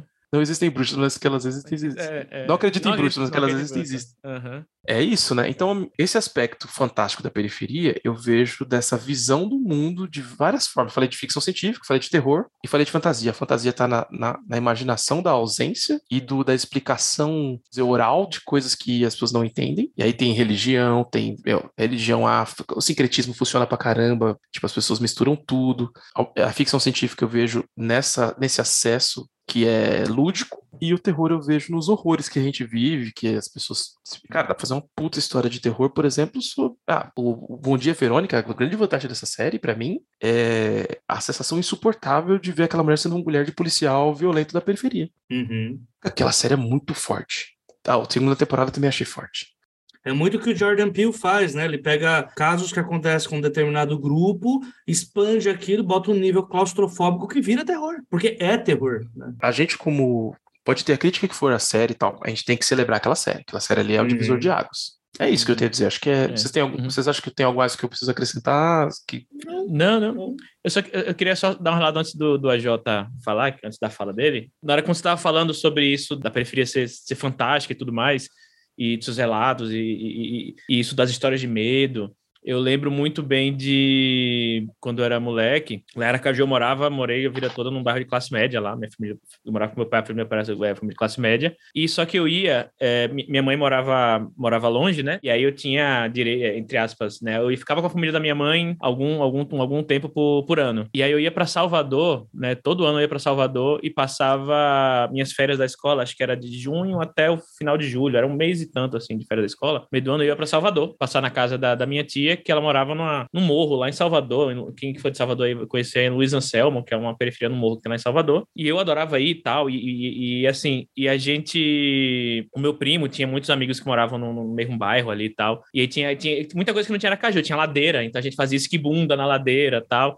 E tinha, e, e, tinha um terreno baldio que assim, tinha muito mato, assim, e a gente fazia meio que um, um, um clubinho, assim, um negócio meio turma da Mônica, assim, o Pedro Bandeira, assim, que o pessoal se juntava para desbravar um, um, matinho, assim tal. E a gente, aí meu primo roubava um, uma faca de cozinha daquelas grandonas, assim, no facão da, da mãe para poder cortar o mato, cortar os galhos. E a gente se escondia desse, desse, nesse lugar que era numa ribanceira, que assim, era extremamente perigoso, porque tinha aranha, cobra, é, se você caísse da ribanceira, você literalmente morria ali, porque tipo, era, era realmente uma ribanceira alta. Só que a gente adorava, assim, era tipo, o que é que tem depois? Tipo, era literalmente um mato, assim, de, de, sei lá, dois metros de distância, mas o que, é que tinha do outro lado, sabe? Não tinha porra nenhuma, mas o que é que tem do outro lado? E aí eu lembro que a gente ficava, eu, ele, mais uns três amigos dele, a gente ia para lá, comprava um baigon para ficar jogando no, no, nos, nos, insetos que aparecia e ficava lá fazendo nada. E aí eu lembro de uma vez que a gente ouviu um barulho, podia ter sido, sei lá, um, um, um vidro que caiu no chão, qualquer coisa assim, mas foi um barulho, mas na hora que tipo, já tava anoitecendo, a gente ouviu o barulho e a gente achou que, tipo, que porra é essa? E saiu, saiu correndo, assim, um olhou pro outro, assim, ninguém falou nada, saiu correndo, voltou para casa e ninguém nunca mais tocou nesse assunto, assim, sabe? Tipo, só ouviu o barulho e teoricamente não tinha ninguém ali. E assim, só saiu correndo e, e foi embora e não, não, não, não, não falou nada. E aí eu lembro que sempre que eu, depois, né, de, de um tempo que, que eu, sei lá, de três, quatro férias que eu ia para lá e voltava, e aí meu pai perguntava né? E, tipo, no próximo, quando chegava, chegou as férias do próximo ano, assim, tal. Falei, pai, é... eu vou para Salvador de novo esse ano, né? Aí ele falou, não, você vai querer ir? Eu falei, quero. Aí ele, tá bom, então vou comprar passagem de ônibus. E eu lembro que ele perguntar para mim, mas por que você, por que você tanto, né, prefere passar o, as férias lá, tal? Eu falei, ah, porque eu me divirto, sabe? E as férias lá, tipo, no, no, no bairro, que, tipo, todas as casas eram habitadas, né? O, o, o terreno baldio que tinha era cercado, murado e podado para não, não, dar, não, não dar inseto, tal. Enfim, era mais bem cuidado, mas assim, não, não, não eu não conhecia meus vizinhos direito, né? Eu não conhecia o pessoal da. O máximo que eu conhecia é o pessoal do colégio que já morava num bairro do lado. Então, então acho que tem um pouco disso. Assim, eu não tinha essa, essa questão do, do. Não tinha esse, esse fantástico assim na nossa cabeça. Falei, cara, até hoje não sei o que foi aquele barulho que, que rolou, sabe, naquele lugar. Assim. Então acho que tem, tem, tem muito disso, assim. Jota, vou falar um negócio. Eu vi, eu vi uma coisa que, me, que eu acho curiosa. Muita gente de classe média e classe média alta que odeia Chaves. Eles odeiam, eles não conseguem conectar nem a pau com aquilo. E isso que você tá falando, cara, é o episódio do Chaves na casa da Dona Clotilde. É uhum, inesquecível uhum, aquele troço. Exato. Que é o, o entrar no lugar que você não devia. Você, qualquer merda, passou uma folha, ah, é o diabo, uhum. olhou pra mim, qualquer coisa assim. Uhum. Isso é muito coisa de criança uhum. que viveu, brincou na rua de verdade, Sim. né, cara? Uhum. É o, agora, cada vez mais as crianças são fechadas, até na uhum. periferia. Mas era isso, a minha turma eram 20 garotos e garotas, a gente brincava de doideira, ia brincar com as meninas de uma coisa, com os meninos de outra, fazia pista de rolemã, e aí e eu era bem bobinho, cara. Eu era um dos mais bobinhos, assim, bonzinho, e ainda fazia tudo isso. Uhum. E, e, os mais espertos ensinavam pra gente, então tinha uma, uma, uma cadeia ali alimentar, e, um, né, um, uhum. uma hierarquia de criança que, uhum. que eu acho que faz falta e que, que ajuda a gente a compor, né? Uhum, uhum. Para completar a história, agora lembrei de outra coisa que você falou, que você era bobinho eu ia para lá, para Salvador, e assim, Salvador é 10 vezes maior que Aracaju, assim, 10 não, mas sei lá, é muito maior que Aracaju, e eu era o garoto da cidade, porque eles não moravam no centro de Salvador. Então, assim, eu era o cara, eu era o menino da cidade. E aí, tipo, tinha uma brincadeira que eles faziam lá, que era assim, que eram brincadeiras diferentes, inclusive, das que eu tinha com meus amigos no Aracaju. Tinha uma que era, eu não lembro o nome exatamente, mas era assim: se você tinha uma coisa na mão, sei lá, tenho um mouse na mão. Alguém perguntar, esse mouse é seu? Eu não posso falar que é meu se eu falar que é meu, ele, ele tem o direito de roubar de mim, de pegar. Eu tinha que falar, tipo, é, tem, um, tem um código, tipo, é de Dona Maria. Eu não lembro, é outro nome, mas não é esse. Você tem que falar de Dona Maria. Sei lá, você tem um papel na mão, é não, seu. Não, falar, é do povo, que o povo produziu, é. ele pertence. Exatamente, é do proletariado. e aí, eu tinha, sei lá, cinco reais na, na, no bolso, que eu ia comprar bala, ia comprar, né? Tava cinco reais, era dinheiro, né? E aí, um, um amigo do meu primo, tipo, eu tava, tipo, no, eu tava no jogo, né? E eu tava me achando, né, inteligente, umas três, quatro vezes, tinha me perguntado, é, é seu? Não, Dona Maria. Só que não era desse dos cinco reais, eu nem me, me toquei, saí sozinho. E aí o colega falou, Caraca, cinco reais é seu? Eu falei, é. Aí ele puxou cinco reais e saiu correndo. E aí lá vou eu, né? Voltei, tipo, pra, pra minha tia. Ela falou, o que foi, Thiago? E aí não comprou as, as balas lá, não. Era comprar alguma coisa, pão, queijo, sei lá, não comprei umas balas que eu quisesse. Eu falei, não, não comprei não. Ela falou, por quê? Eu não queria dizer o porquê eu não comprei, né? Porque eu, eu perdi no jogo, né? Era uma vergonha. Aí meu primo, meu primo veio e falou, ele deve ter perdido no jogo. Aí ela, que jogo? Aí ele explicou. Aí ela foi, né, tirar satisfação na casa do, dos pais do menino lá pra falar, não, devolve o dinheiro, porque, né, dinheiro e tal. E aí eu fui atrás, só que eu fiquei escondido na, na, na escada, né? Pra só pra ouvir. Os pais não queriam dar, falou, não, o dinheiro, o dinheiro, se ele tem esse dinheiro aqui é dele, não roubou de ninguém, não. E aí minha tia foi, foi lá e falou, não, mas meu sobrinho é bestalhado, você tem que entender que ele é da cidade e tal. Aí depois, quando ela, ela, ela falou isso, aí eu consegui o dinheiro de volta. Mas assim, é outra, é outro rolê. Por isso que eu não, não aceito quando vejo a galera fazendo obra infantil juvenil e as crianças não são assim, cara, no Brasil. É, uhum. é isso. É isso. Uhum. O melhor exemplo que o Thiago deu é, é isso, porque classe média alta acredita em Ratanabá e a, e a quebrada vai, ah, vai tomar no cu, pra mim, pra cima de Moá, quer pegar meu dinheiro, né, safado? É isso. Seria isso. É, é minha fala agora, né? É, sim. Vai. É. Então, Quebrada é mágica, né? Ele queimou sua pauta, né?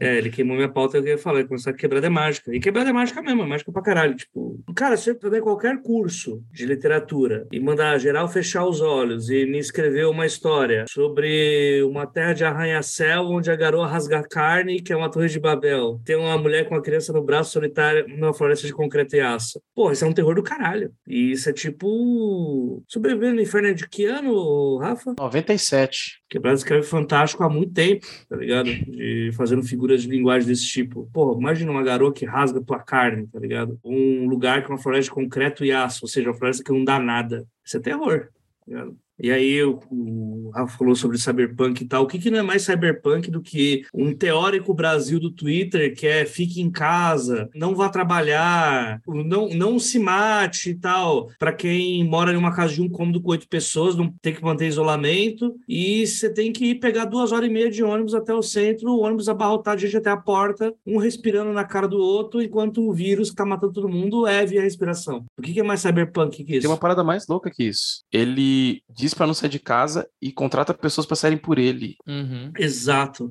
exato. E aí essas pessoas que saírem por ele, ele não vê como pessoas. É isso. Que é o isso. caso dos Uber e tal, né? Do, do é, Uber, entregador. não, não só Uber, o entregador. Uhum. O, cara, o cara que coloca os, os, produtos no mercado, falava bastante isso aqui, galera. O cara que repõe as coisas no mercado. Ele...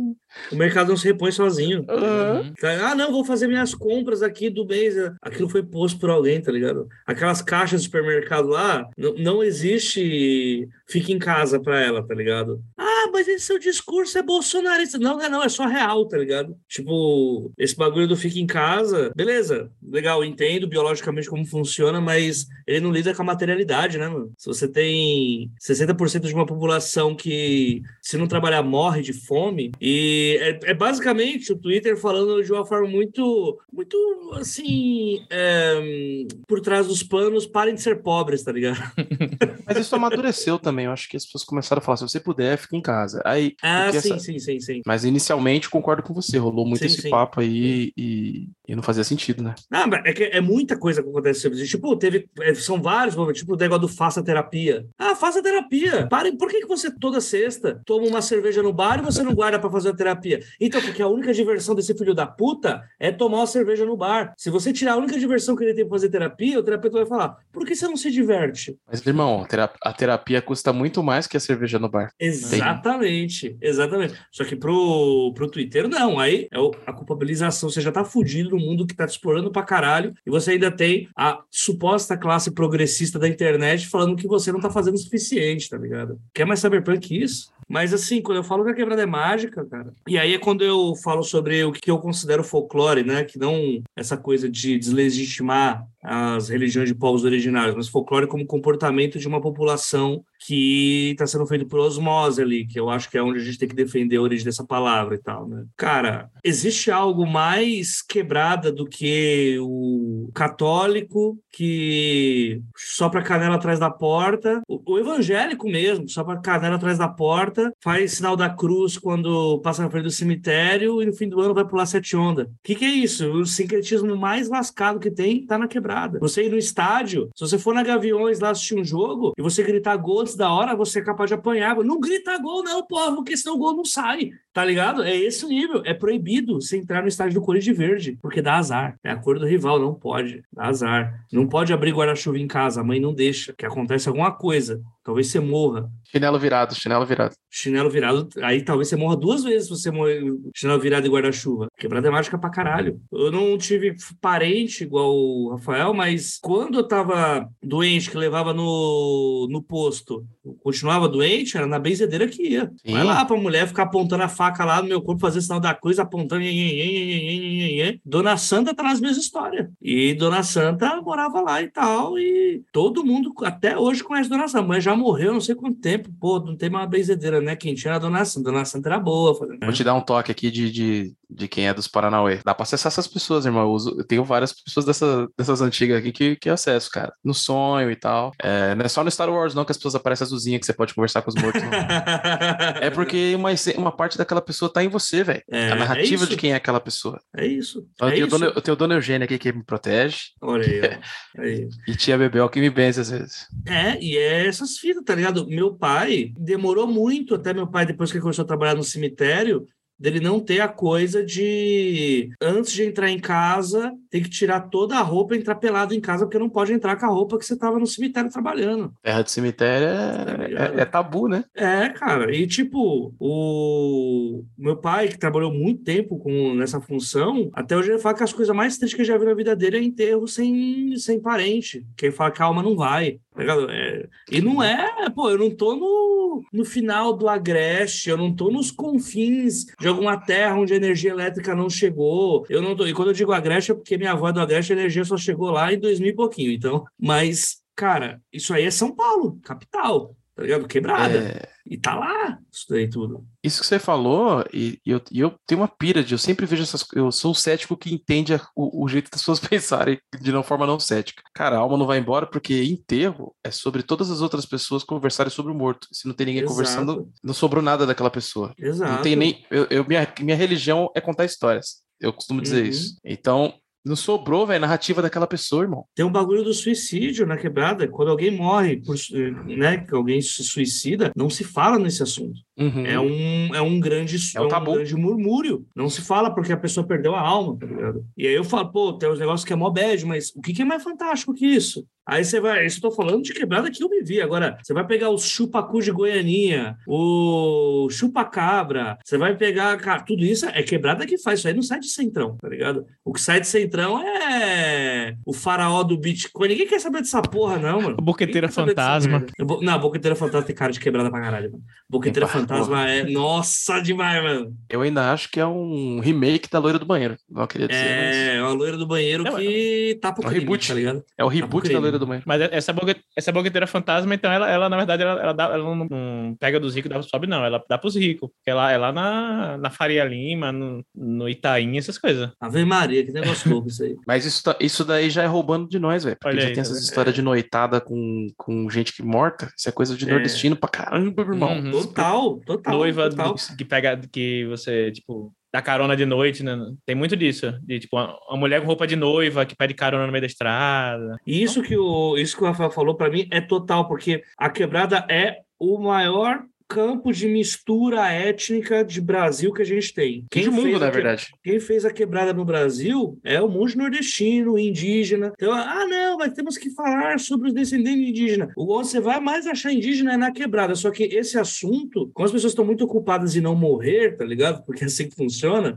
não é um bagulho que as pessoas vão atrás, tá ligado? Mas você pega a década de 90, o número de jogadores de futebol que saíam da quebrada na época, que tem o apelido de índio, e que você vê nitidamente, é, é porque são, tipo, todos os que são escorraçados da alta sociedade, seja por especulação imobiliária, seja por racismo ou por só medo de morrer mesmo, estão nas quebradas e as culturas dessas pessoas vai se misturando. O tal do português da padaria, ele tá nas quebradas, tá ligado? Então, Sim é o, o todo o nicho de histórias diferentes que essas pessoas vão ter, elas vão se misturar e vão ser várias culturas que vão se misturando. Esse cemitério que meu pai trabalhava era um cemitério que é majoritariamente do lado de um bairro chamado Colônia Japonesa. Então você tinha a mistura dos enterros das pessoas dali, das pessoas que trabalhavam ali, que eram negros e nordestinos, e da população japonesa que trabalhava ali nos quiosques, nos pesqueiros e tal. Rapaz, o que as pessoas viam de coisa diferente, tá ligado? De é absurdo tá ligado? E aí, como eu aplico isso na minha literatura? A minha síntese, é, e aí falando sobre o texto que eu estou trabalhando, né? A minha síntese é de que a coisa que eu mais vejo que é universal entre as quebradas de qualquer local, que é muito difícil, já cada quebrada tem sua roupa, tem sua alma, é que é lidar com muito tendo pouco. Você faz muito tendo pouco. Sempre se dá um jeito. Ah, a carne tá cara, vamos meter um rateio. Ah, a cerveja tá zoada. A quebrada foi que inventou o cartão de crédito. O cartão de crédito não existia antes do fiado. O crédito na quebrada é a moral que você tem. Você não ser mal falado. Você paga para você não ser mal falado.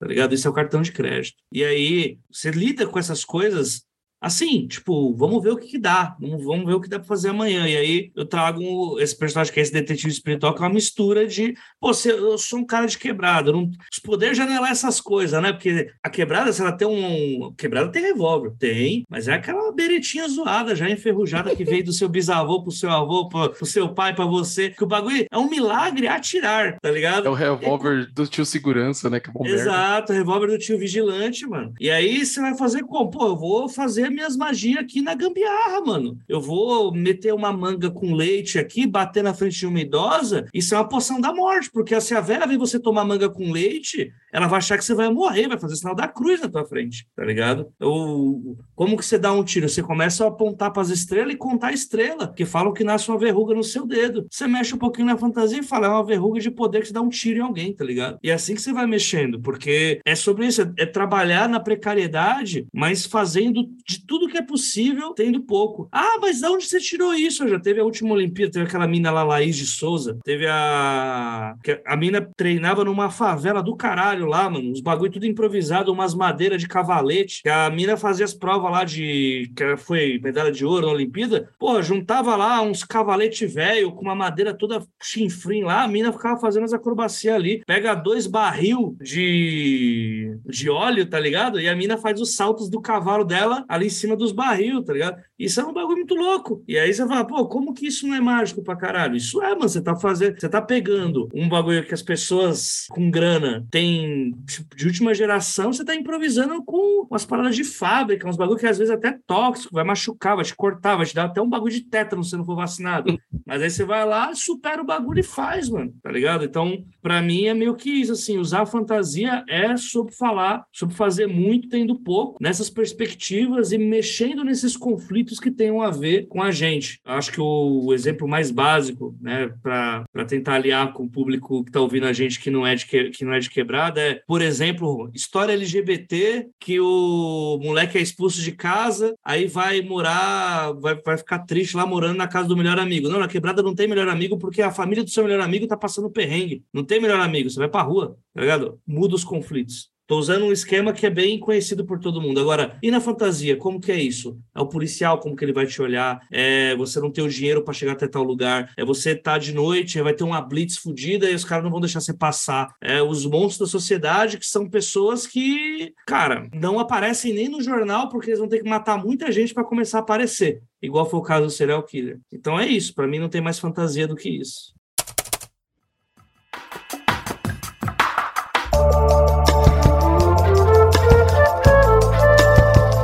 Bom, então acho que chegando aqui ao final do episódio, desse longo e, e maravilhoso episódio aqui, pô, eu acho que foi, foi quase um, eu, eu, eu, diria que foi uma conversa de bar, porque o AJ pegou uma cerveja e eu não, não me aguentei, eu peguei uma cerveja também depois. O Rafael tá na Pepsi ali que deu pra ver, mas, mas tá, tá valendo também. Bom, só pra finalizar, e aí quem, né, vocês tem, podem fazer o jabá de vocês aí. O Rafa também pode, pode falar de novo aí sobre o catarse dele do apagão. E aí faz o, faz o jabá de vocês aí, que aí depois eu finalizo o episódio. AJ, você tem alguma coisa aí para jogar pra galera? Não, ouçam 12 trabalhos e mandem dinheiros o padrinho, pro Catarse, porque precisa de dinheiros. É, histórias em breve, em breve já está indo para já já, acho que daqui a umas duas, três semanas eu mando para revisão o textinho que tá chegando aí, que tá saindo. E aí, finalmente vou poder parar de falar dos vampiros com forró piseiro, ou do Roberto Carlos Vampiro também. Mas é isso, assim, acompanhe, acompanhe nas redes sociais, mesmo no TikTok, que tá sendo meu pior lado, mais do que o Twitter, mas também não acompanhe pelo Twitter, não. Só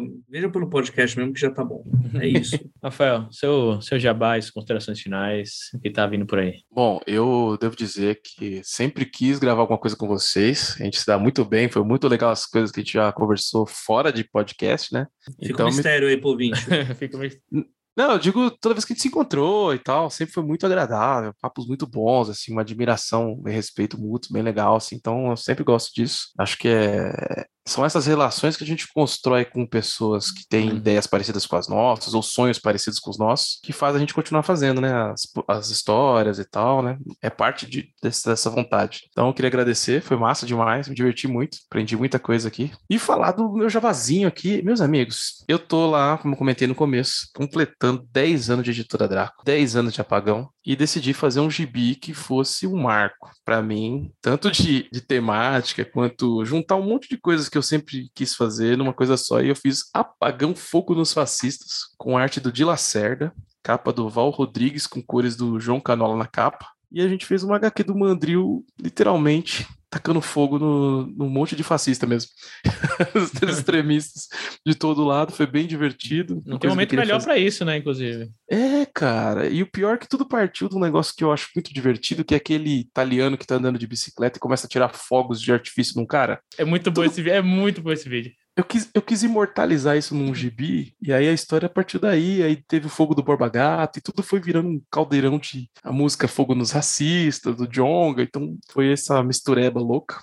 E vai ter uma campanha no Catarse com todos os quadrinhos do jogo, camiseta do apagão, e aí, e aí vai ser essa grande celebração de tudo que eu produzi nesses 10 anos de Draco, tem vários quadrinhos que eu fiz nessa história, é só entrar lá no catarse.me barra apagão e o número 3, apagão 3 procurar por Apagão também lá no, no Catarse, vai encontrar essa e as outras campanhas para ver como é que foram. E é isso, agradeço demais. A gente está com muitas campanhas a Draco. Então, além da minha, tem, tem a do Salimena, linha do trem. Grande tem... Salimena, autor da maior tirinha da história do Brasil, que é Sérgio Moro, chegando com sua gravata preta, seu terno preto. Cara, o Salimena é, acho que. Sensacional. É um gênio, é um privilégio ser editor do Salimena para mim. É... Assim, já, desde 2008 que eu edito Salimena, então assim, é um privilégio tremendo para mim. Rapaz, eu editei o Magicano com Salimena mês passado sobre magia e arte. Rapaz, eu saí assim. É, ele é meio gêniozinho. O homem é foda, o homem é foda. É, e, e, ele é muito simples, então é muito forte, assim, a visão que ele tem e, e a postura uhum. que ele tem não, não, não combina, muito bom. Estamos com o Salimena, vamos tem um, um, do Rogério que se chama Retratos Brutos, que é um faroeste de vingança, só que nos tempos atuais. E por fim, nós vamos ter um que vou, vamos falar dele na semana que vem, então, no, no, no final dessa semana, na verdade, que é o Cala Boca Fido, uma história de da Segunda Guerra Mundial de brasileiros da FEB. Claro, todo, toda história de guerra da Draco é anti-guerra, então você já se prepara para sofrer e que é do com o Thiago Palma. Então, o material que a gente vai fazer agora para Comic Con no final do ano tá quente, cara. Isso, ainda tem mais alguns que ainda nem, nem vamos anunciar ainda. Mas é o Apagão, Cala Boca Fido, Retratos Brutos e Linha do Trem do Salimena. É esse o kit que a gente tá lá no vários catarses, na verdade. O Linha do Trem vai ser a coleção das tirinhas dele? A gente vai fazer, vamos chamar de anuários, assim, não tô chamando lá assim, mas cada coletânea que a gente vai soltar agora, agora é o ano de 2020, depois 2021, depois 2022. Ah, massa. A gente vai reunir todas as tiras que ele fez naquele ano. Massa, massa mesmo. É isso. Bom, então os links vão estar tudo aqui na, na descrição do episódio, vocês podem clicar ou vocês podem né? Dá um Google também, vocês acham lá. E Rafael e Jota, agradeço demais. Aqui foi um puta episódio, assim, tipo, não vi o tempo passar. É, eu, eu tenho que acordar daqui umas seis horas para trabalhar? Tenho, mas não vi o tempo passar. Foi bom pra caralho. E só para terminar mesmo, assim, agradecer os nossos apoiadores, é, vocês que, que, nos ouvem, que nos apoiam no, no Catarse, um, um, obrigado muito grande, assim, vocês fazem isso aqui ser possível. E vou fazer aqui o agradecimento nominal aos apoiadores do nível novela em diante, então solta a vinheta aí da música do Oscar.